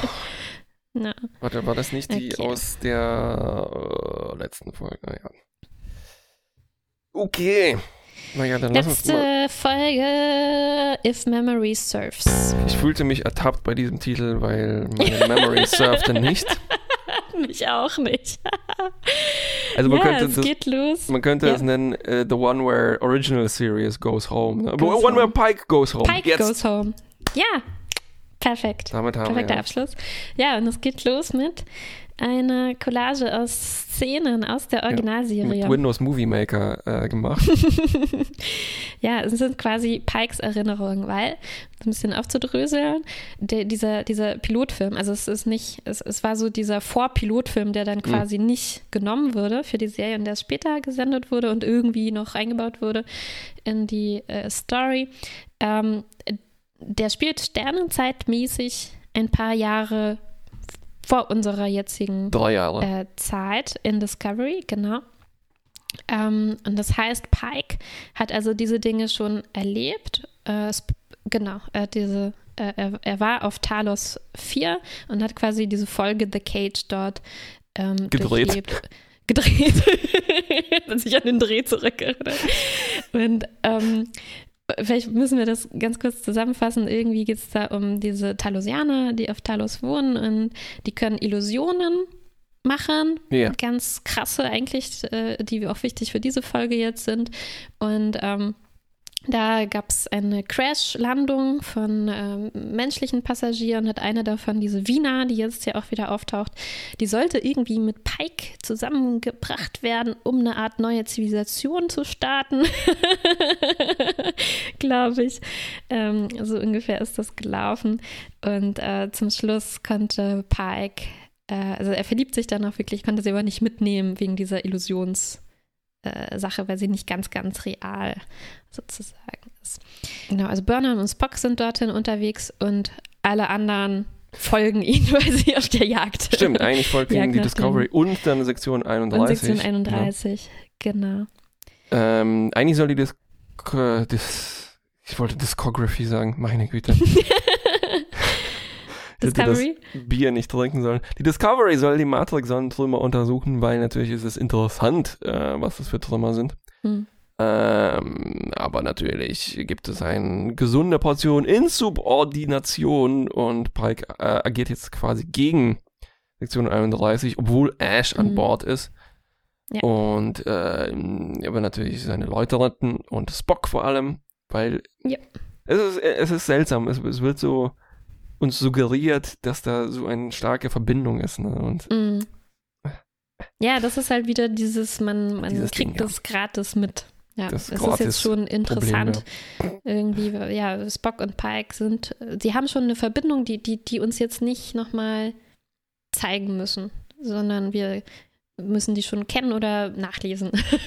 was, was die Verbindung zwischen Ja. denen. Und Das- auf äh, Talos 4 gibt es aber erst eine kurze Überraschung, nämlich scheint ein schwarzes Loch zu sein. Das ist aber nur Hm. Tarnung. Ähm, da kann man, also Spock äh, wacht aus seinem brabbeligen Zustand und ballert da voll durch. Ja. Und auf dem Planeten treffen wir eben quasi sofort. Übrigens, ein weiterer extrem blauer Planet. Ich glaube, die haben. Ich habe mich schon gefragt, ob du aus den Planeten, aus diesen Folgen, also kannst du da nicht einen Farbfilter Mach ich wieder, Trick ja, ja. machen und wir können dann gucken, wie, wie äh, heimelig es da aussehen würde ohne die blaue Farbe. Wie sehr das wahrscheinlich immer noch irgendwo nach einem kalifornischen Steinbruch aussieht. Ne? Ja. Ähm, ja, die Evina äh, kommt eben ins äh, Shuttle. Ja, und geht sofort zu Spock, äh, weil sie äh, ihn ja schon kennt. Ähm, ne? Auch aus der, äh, aus den, von den alten Erlebnissen. Und wir erfahren jetzt, warum Spock da unbedingt hin wollte. Er denkt, die Talusianer können ihn heilen, weil sein Problem scheint zu sein, dass es seine Zeitwahrnehmung durcheinander ist. Und auf irgendeine Weise ist Zeit ganz essentiell für seine Logik. Das Das klingt hätte ich mir ein bisschen mehr ne? gewünscht. Mm, hm, hm, hm, hm. Ich hätte mir mehr dazu, mehr Erklärung Ja, gewünscht. ja, klar. Und ähm, äh, er hat jetzt eine fluide Zeitwahrnehmung anstatt eine lineare Zeitwahrnehmung. Das bringt ihn durcheinander. Und die Talusianer, weil die so äh, telepathische Fähigkeiten haben, äh, können ihm helfen, das wieder zu ordnen. Jupp. Und er wollte äh, äh, Burnham auch wirklich dabei haben, ähm, weil es hilft, wenn man jemanden dabei hat, der seinen, seinen Lebenslauf irgendwie kennt Ja. und sich diese Geschichten mit anguckt, die Weil- ihm zugestoßen sind und das dann Naja, das, in das Ordnung bringen kann. scheint er behauptet zu haben, aber eigentlich ist das ja sowas wie die Eintrittskarte dafür, weil diese talusianischen Eierköpfe, Hm. Ja, ja, die stimmt. wollen eigentlich nur Ja. diese leckeren, schlimmen Erinnerungen Erinnerung, aussaugen. mh, Die, die köstlich, stehen eigentlich total auf eben diesen, äh, dieses Drama-Pathos äh, von Discovery-Dimension. Die, die würden viel Spaß an Discovery. Äh, Und die haben da jetzt sozusagen einen riesen Topf äh, gefunden. Ja, also Maike muss versprechen, dann eine schlimme Erinnerung denen zu verkaufen für Spocks Heilung. Ja, aber erstmal darf sie sich eben in Spocks Gedanken umschauen. Hm. Und wir kriegen sozusagen ein äh, Flashback, nämlich als die beiden noch Kinder waren. Äh, und Michael ist äh, von zu Hause weggelaufen, um die Familie vor rassistischen Angriffen zu schützen, weil Hm. die Vulkanier und Vulkanier fanden das nicht so gut, dass die ein menschliches Kind da erziehen. Und Spock hat vorhergesehen, der rote Engel hat ihm eingeflüstert, Mensch, wenn Michael weglaufen wird, kommt er ein wirklich ekelhaftes Monster und tötet sie. Und so konnte er dann verhindern eben, dass Michael getötet wird und deshalb existiert sie auch immer noch. Beziehungsweise wie andere Theorien besagen, ist, dass wenn der rote Engel dann am Ende äh, ausgelöscht wird, dann ist das nicht passiert und dieses Monster hat Burnham, äh, Michael Burnham umgebracht und deshalb Gefressen. existiert die in unserer richtigen Zeitlinie dann nicht. nicht mehr. Genau. Das bedeutet also auch, der rote Engel ist jetzt unser Device, das erlaubt, in Discovery abzuweichen von den äh, Umständen, wie wir sie aus der Originalserie kennen. Genau. Und zusätzlich hat der rote Engel dann Spock noch den Untergang unserer Zivilisation, unserer Föderation Ja, das meinte ich vorher mit, Hm. wie kann man all dieses Drama, was wir jetzt haben, noch steigern? Und du, du, du hast mir ja erzählt, in den Star Trek-Büchern ist es oft so, ja, man, da, also eine Million Leben stehen auf dem Spiel. Nein, nicht nur eine Million, eine Milliarde, nein, eine Billion, eine Billiarde. Und das ist jetzt quasi, also mehr geht nicht. Jetzt stehen alle, alle, alle Leben im ganzen Universum auf dem Spiel. Auch, auch diese Sphäre und so weiter, das scheint alles, sie scheinen sich sehr viel äh, aus Büchern zu. Warte mal, mich hat gerade von draußen eine Katze extrem intensiv angestarrt und ich muss sie kurz mal reinlassen. Tja, und zusätzlich sieht Michael dann auch noch, dass Spock unschuldig war, als ob wir das nicht schon gewusst hätten, nämlich Hm. als er aus dieser Zelle ausgebrochen ist, hat er diese Leute nicht umgebracht, nicht sondern nur umgebracht. Nacken Betäubt. gegriffen.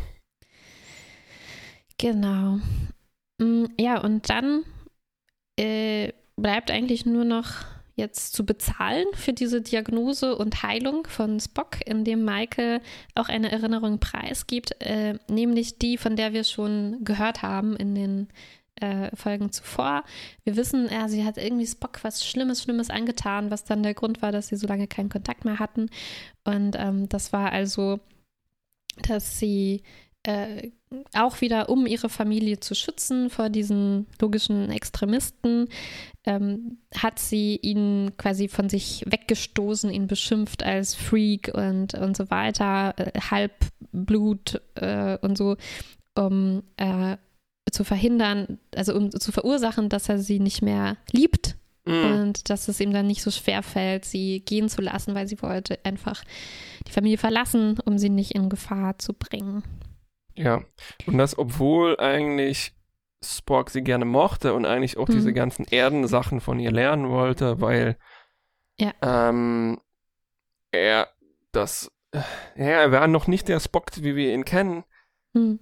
Hat er auch geweint und gelacht und sowas, ne? Und genau. es scheint mhm. so, als ob Michael eben auch für seine Logikfixierung verantwortlich ist, ne? Mhm. Weil sie ja. Ähm, ja beschreibt das halt auch mit diesen komischen, logischen Gründen. Also ja, was interessant ist, ja, weil man, man kann sich schon fragen, ne? also es ist, es ist schon eigentlich nicht so plausibel, dass trotz Amandas Einfluss äh, Spock das so total ablehnt, ne? diese menschlichen, ja. ähm, diese menschliche Seite von sich. Also so als Erklärung leuchtet mir das ähm, hier ganz gut ja. ein. Das ja, ich glaube, das war auch so der, hat. mein Lieblingsmoment in mhm. eigentlich ja. schon diesen vier Folgen. Ja, äh, ich fand dann auch schön, dass, dass hier äh, jetzt auch wirklich nicht schon die komplette Erlösung und Versöhnung kommt, ja. sondern es bleibt ganz unangenehm. Also äh, Spock da, vergibt ihr das nicht. Ne? Da würde ich gleich einhaken und ja. ich habe mich gefragt, ob die ähm, jetzt tatsächlich überzeugend sind als Geschwisterpaar.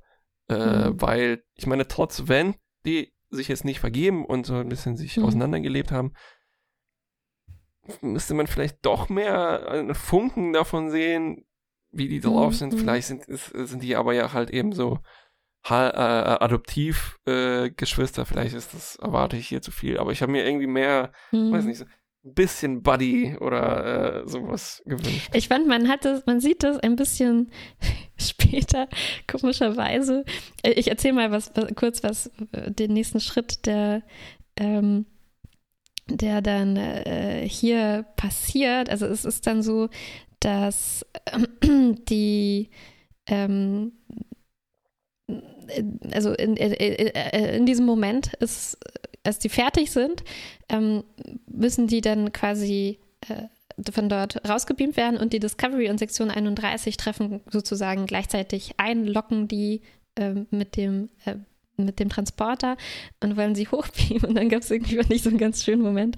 Also es stellt sich dann raus, Sektion 31 gewinnt quasi, beamt die hoch zu sich, aber es sind nur Illusionen von diesen Talosianern. Und dann gab es, fand ich, so einen schönen Geschwistermoment, ja, ja, ja, so einen ganz bescheuerten, wo, äh, wo einfach nur Burnham sagt, say goodbye Spock, ne, dieser typische Spruch und Spock Jupp. sagt dann goodbye Spock und äh, sie verschwinden, weil sie nur eine Illusion waren. Und schade, dass das halt nicht, also das, äh, das ist Illusion Illusionen waren. Dass es Illusionen waren. Vielleicht waren die basierend auf, auf den echten Leuten auf irgendeine Weise. Ähm, aber von, von den beiden hätte ich mir halt so was Kleines gewünscht, ne? dass die so ein, so ein Insider-Ding ja. haben, dass man merkt, ach. Ja. Äh, also ich meine, die sind ja beide irgendwie Außenseiter, äh, als. Außenseiter mhm. da aufgewachsen auf Vulkan, da muss man sich irgendwie trotz mhm. auseinander. Ich weiß auch nicht. Mhm. Jedenfalls, äh, du hast es schon gesagt, die Discovery ist eingetroffen und zwar hatte Wiener über diese telosianische Projektion Pike äh, zu Hilfe gerufen, weil sie haben eine ja. Manze gehabt. Ich habe die Folge The Cage nicht gesehen. Na, wie gesagt, sie sollten die Zivilisation äh, neu auf, äh, neu, neu begründen, äh, die, die, die Bevölkerung wieder aufstocken. Mm. ja, das ist schon was. Ähm, ja, wir haben noch einen Moment davon gehabt, dass äh, eben äh, Ariam, also die in der letzten Folge, mhm. durch die durch SQL infiziert wurde, wird kurz sabotiert. Das heißt, das haben wir jetzt noch nicht vergessen. Äh, mhm. Und sie schafft es tatsächlich, ja, wahrscheinlich sie schafft es, ne, diesen, mhm. die, den Verdacht auf Ash zu schieben, wobei auch ein relativ leichtes Opfer ist aus mehreren Gründen. No, ist er alleine auf der Discovery als Agent als und Agent eh des Geheimdienstes. Ja. Und war mal ein Klingone. Genau. Und passend dazu, äh, ja, genau, Ash war ja früher Wok, was jetzt auch ein ganz schönes Problem für unseren wiedergeborenen Kalber natürlich darstellt, der von Wok, wie wir wissen, umgebracht wurde.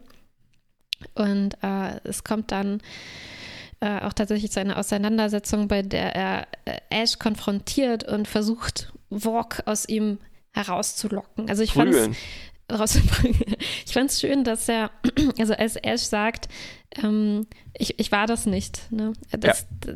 das glaubt er. Also er versteht das. Er, er, er weiß, okay, das Stimmt. war wirklich mhm. nicht Ash. Es war eine andere Person, die irgendwie da in ihm drin ist. Und er will eben diese andere Person prügeln, verprügeln. Ja, ja, ja, ja. ja. Eigentlich logisch ja. und clever, ja. Eigentlich logisch und clever. Ja, ich habe mich an dem Moment äh, äh, gewünscht, Mensch, die Sternflotte ist aber ziemlich schlecht vorbereitet auf diese extrem vielen, extrem traumatisierten Charaktere, die die halt in wichtigen Positionen haben. Da ist mir eingefallen, ach ja, hm. vielleicht ist das Counselor-Programm einfach noch nicht gegründet noch worden. Nicht. Ja, vor sowas haben wir irgendwie nicht, ja.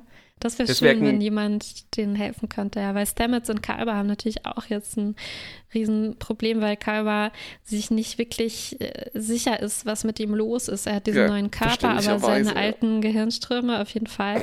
Und es passt für ihn einfach nicht zusammen. Er, äh, er kann nicht einfach in sein altes Leben zurückkehren. Er ist ziemlich verwirrt, dass alle seine Sachen da noch sind, weil Stamets es nicht über sich gebracht hat, die wegzugeben. Ja. Und äh, ja, es ist natürlich, es ist wirklich sehr, sehr komisch für ihn.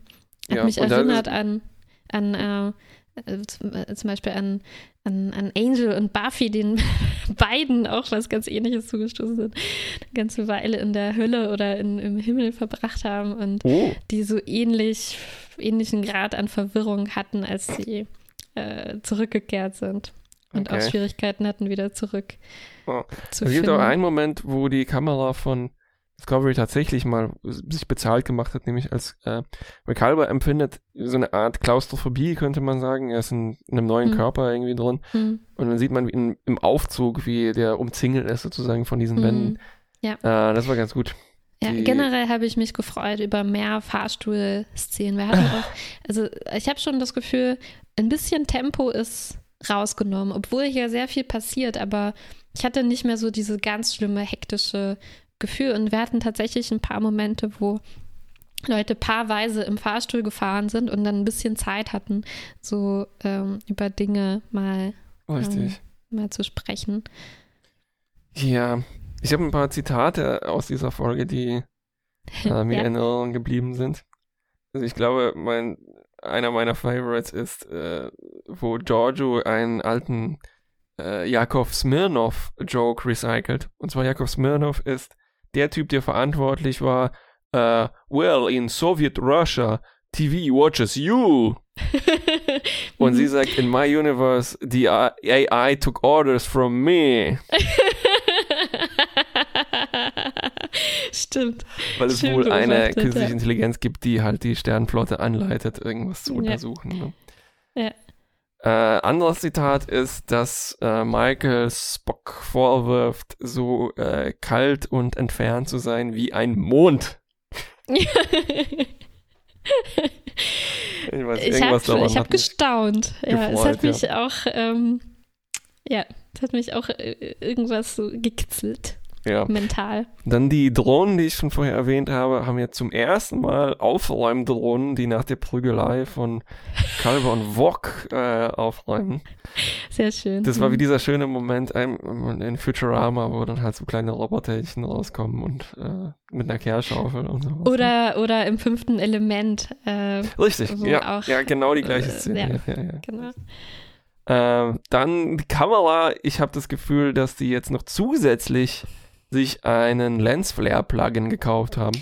Ja, es ist mehr geworden. Ne? Es ist mehr mhm. geworden, ja, es nervt ein bisschen. Ja. Als ob sie sich gedacht haben, so, oh, noch nicht dunkel genug, noch nicht, irgendwas fehlt noch. Mhm. Ähm, tja, und wer ist jetzt der, wer ist jetzt der rote Engel? Also ich betreibe ungern eigentlich so Spekulationen mhm. und Fan-Theories oder sowas. Aber ich sagte mir, also ich habe ein paar Kandidaten. Sag mal. Wesley. Der Reisende. Der Reisende. Hm. Oder weil, also es sei denn, Discovery entscheidet sich halt noch eine neue Person einzubauen. Hm. Weißt du, wir, wir haben Würde ihn ähnlich sehen. wir haben schon länger nicht mehr das äh, Kind von Lorel gesehen, zum Beispiel. Könnte auch so eine Art Superkraft haben.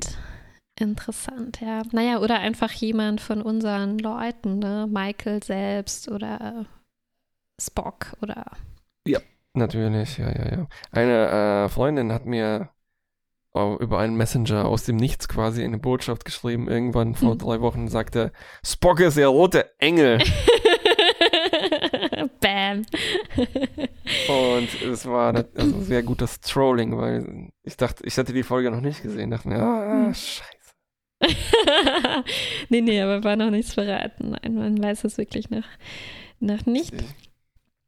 Ähm, ja, also diese Geschichte, die Spock hier erlebt, ich, ich habe nicht ganz verstanden, warum es, warum er das jetzt warum Talos 4 der einzige Ort war, wo ihm geholfen werden konnte. Ja, weil es halt eine Verbindung mit Pike aufbauen kann, ist die außeruniverselle ja, ne? eben. Ja. Aber gab es irgendwie, also ich hatte das Gefühl, äh, vielleicht hätte es halt auch schon geholfen, mit Michael eben so eine Gedankenverschmelzung zu machen und ihr das alles zu zeigen und das dann dadurch für sich irgendwie Stimmt, besser hm. zu ordnen und zu verstehen. Weil ich hätte jetzt, ich habe nicht ganz verstanden, was die jetzt mehr gemacht haben, als das zu visualisieren für ihn oder irgendwie Stimmt. ähm, Ja, ja, ja, ja. in einer geordneten Form ihm, ihm zu projizieren. Ähm, Huch, stimmt. ich habe das total verpasst. gefehlt, die, die Motivation, was jetzt, was jetzt, was war jetzt an diesen Talusianern? Die haben ja schon wirklich besondere Fähigkeiten, auch dass die halt eine Illusion machen können, die dann weggebeamt werden kann. Ne? Also es Hm. war schon ziemlich ungewöhnlich, waren nicht einfach nur Hologramme oder sowas. Ähm, und irgendwas konnten die anscheinend, das irgendwas mit Zeit zu tun hat, was jetzt Spock wirklich Ja, ja, ja. ganz, ganz spezifisch weitergeholfen hat. Aber Ich wünschte, die hätten wenigstens einmal eine. Hand geschwenkt oder sowas. Aber die haben ja in dieser Folge, glaube ich, vier Schritte zurückgelegt, außer Wiener jetzt, ne? Diese drei äh, Eierköpfe. ja, ich hätte mir gewünscht, dass die so mit ihren Köpfen pulsieren. Und so, so sch sch schwabbelnd äh, umherlaufen. Ja, genau.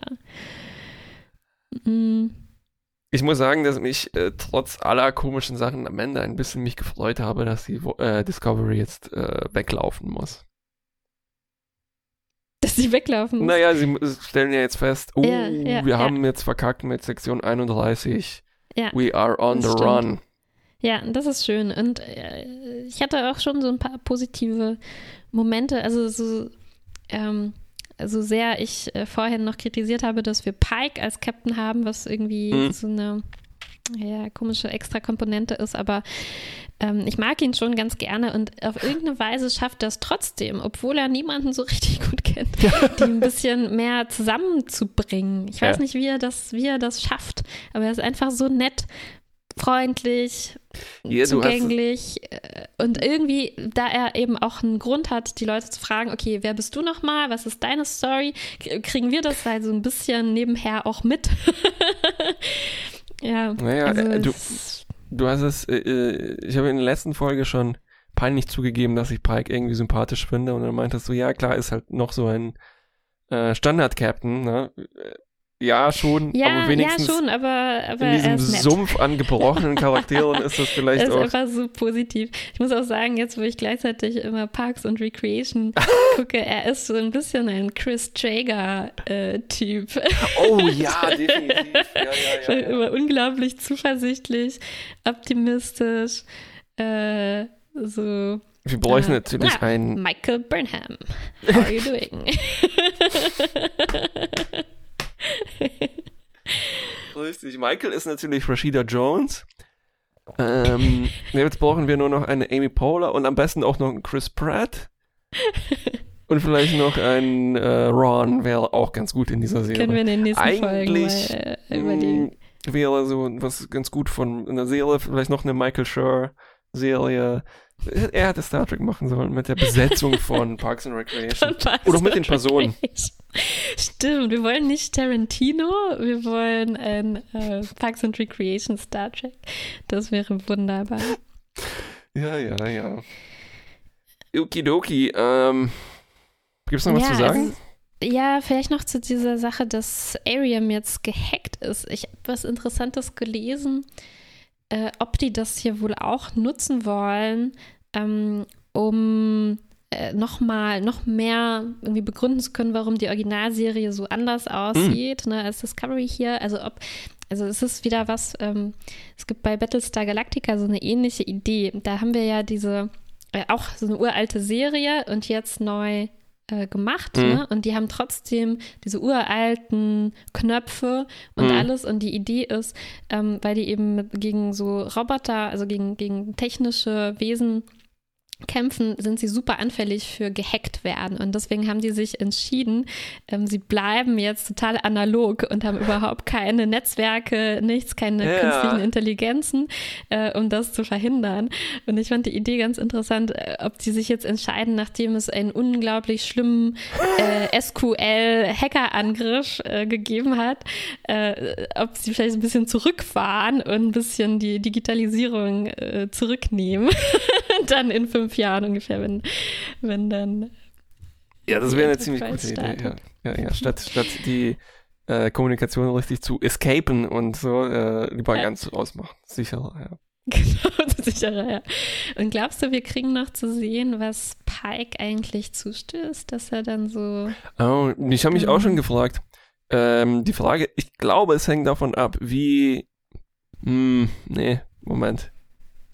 Hm, Ich wollte gerade sagen, es hängt davon ab, wie sehr das jetzt eine andere Zeitlinie sein wird. Hm, Weil es deutet hm. sich ja alles, ähm, alles deutet darauf hin, ne, mit den, ah, mit den, mit den äh, vorgestellten Zukünften, dass es so kommen könnte und dem Mhm, roten Engel mhm. und so weiter. Aber ich glaube, selbst dann lässt Discovery sich das nicht entgehen, dieses saftige Stück Ich würde es Drama. auch so einschätzen, ja.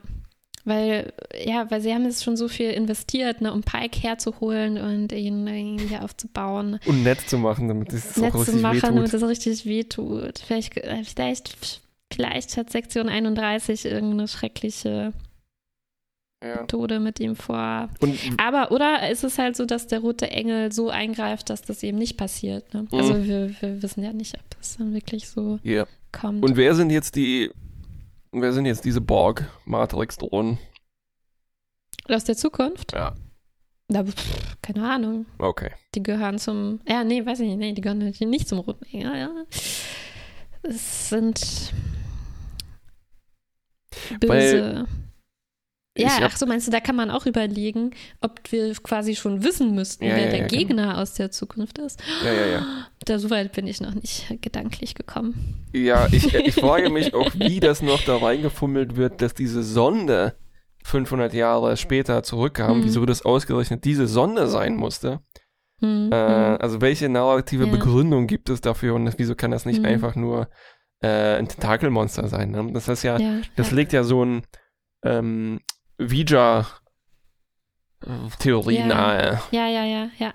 Genau, da habe ich auch schon ein paar Kommentare dazu gesehen, wo ein paar Sonden aufgezählt wurden, ne, die in Star Trek irgendwie eine wichtige Rolle spielen. Ähm, Ich habe auch zum Beispiel lange, lange gebraucht, Ja. um die Wahlsonde und Ouija auseinanderhalten zu können Ja. aus Star Trek Ja. 1 und 4. Und es ist Genau. erstaunlich, dass äh, diese Filme so ein ähnliches Konzept äh, Ja. benutzen. Also wir haben so ein paar Kandidaten, falls wirklich eine Sonde, falls wirklich es eine, ähm, in- eine Sonde die Hauptfigur ist, Ja. die hier die Finger im Spiel hat, haben wir so ein paar, die dafür Ja, in Frage kommen. ja, wir müssen eigentlich auf die äh, Wikipedia-Liste der Star Der Trek-Sonden Star Trek schauen. Sonden, da sollte es auf jeden Fall eine äh, ausführliche ähm, Auflistung dazu geben. So, Ja, dann müssen wir jetzt wohl zum Fazit übergehen. ach, wir haben ja noch Bewertungen und sowas. Eieieiei. ja, aber für alles zusammen. Für alles zusammen. Ähm, ja, ich glaube, mein, mein, was, was mich wirklich am meisten stört, äh, ist eben dieses für mich ein bisschen substanzlose, übertriebene Drama, das nicht Jo. unterfüttert wird mit Hm. äh, Charakter. Charakter. Und vielleicht hilft es aber, ich werde versuchen, nächstes Mal das zu versuchen, ein bisschen anders zu gucken, wie du es jetzt gerade beschrieben Charakterlos. hast.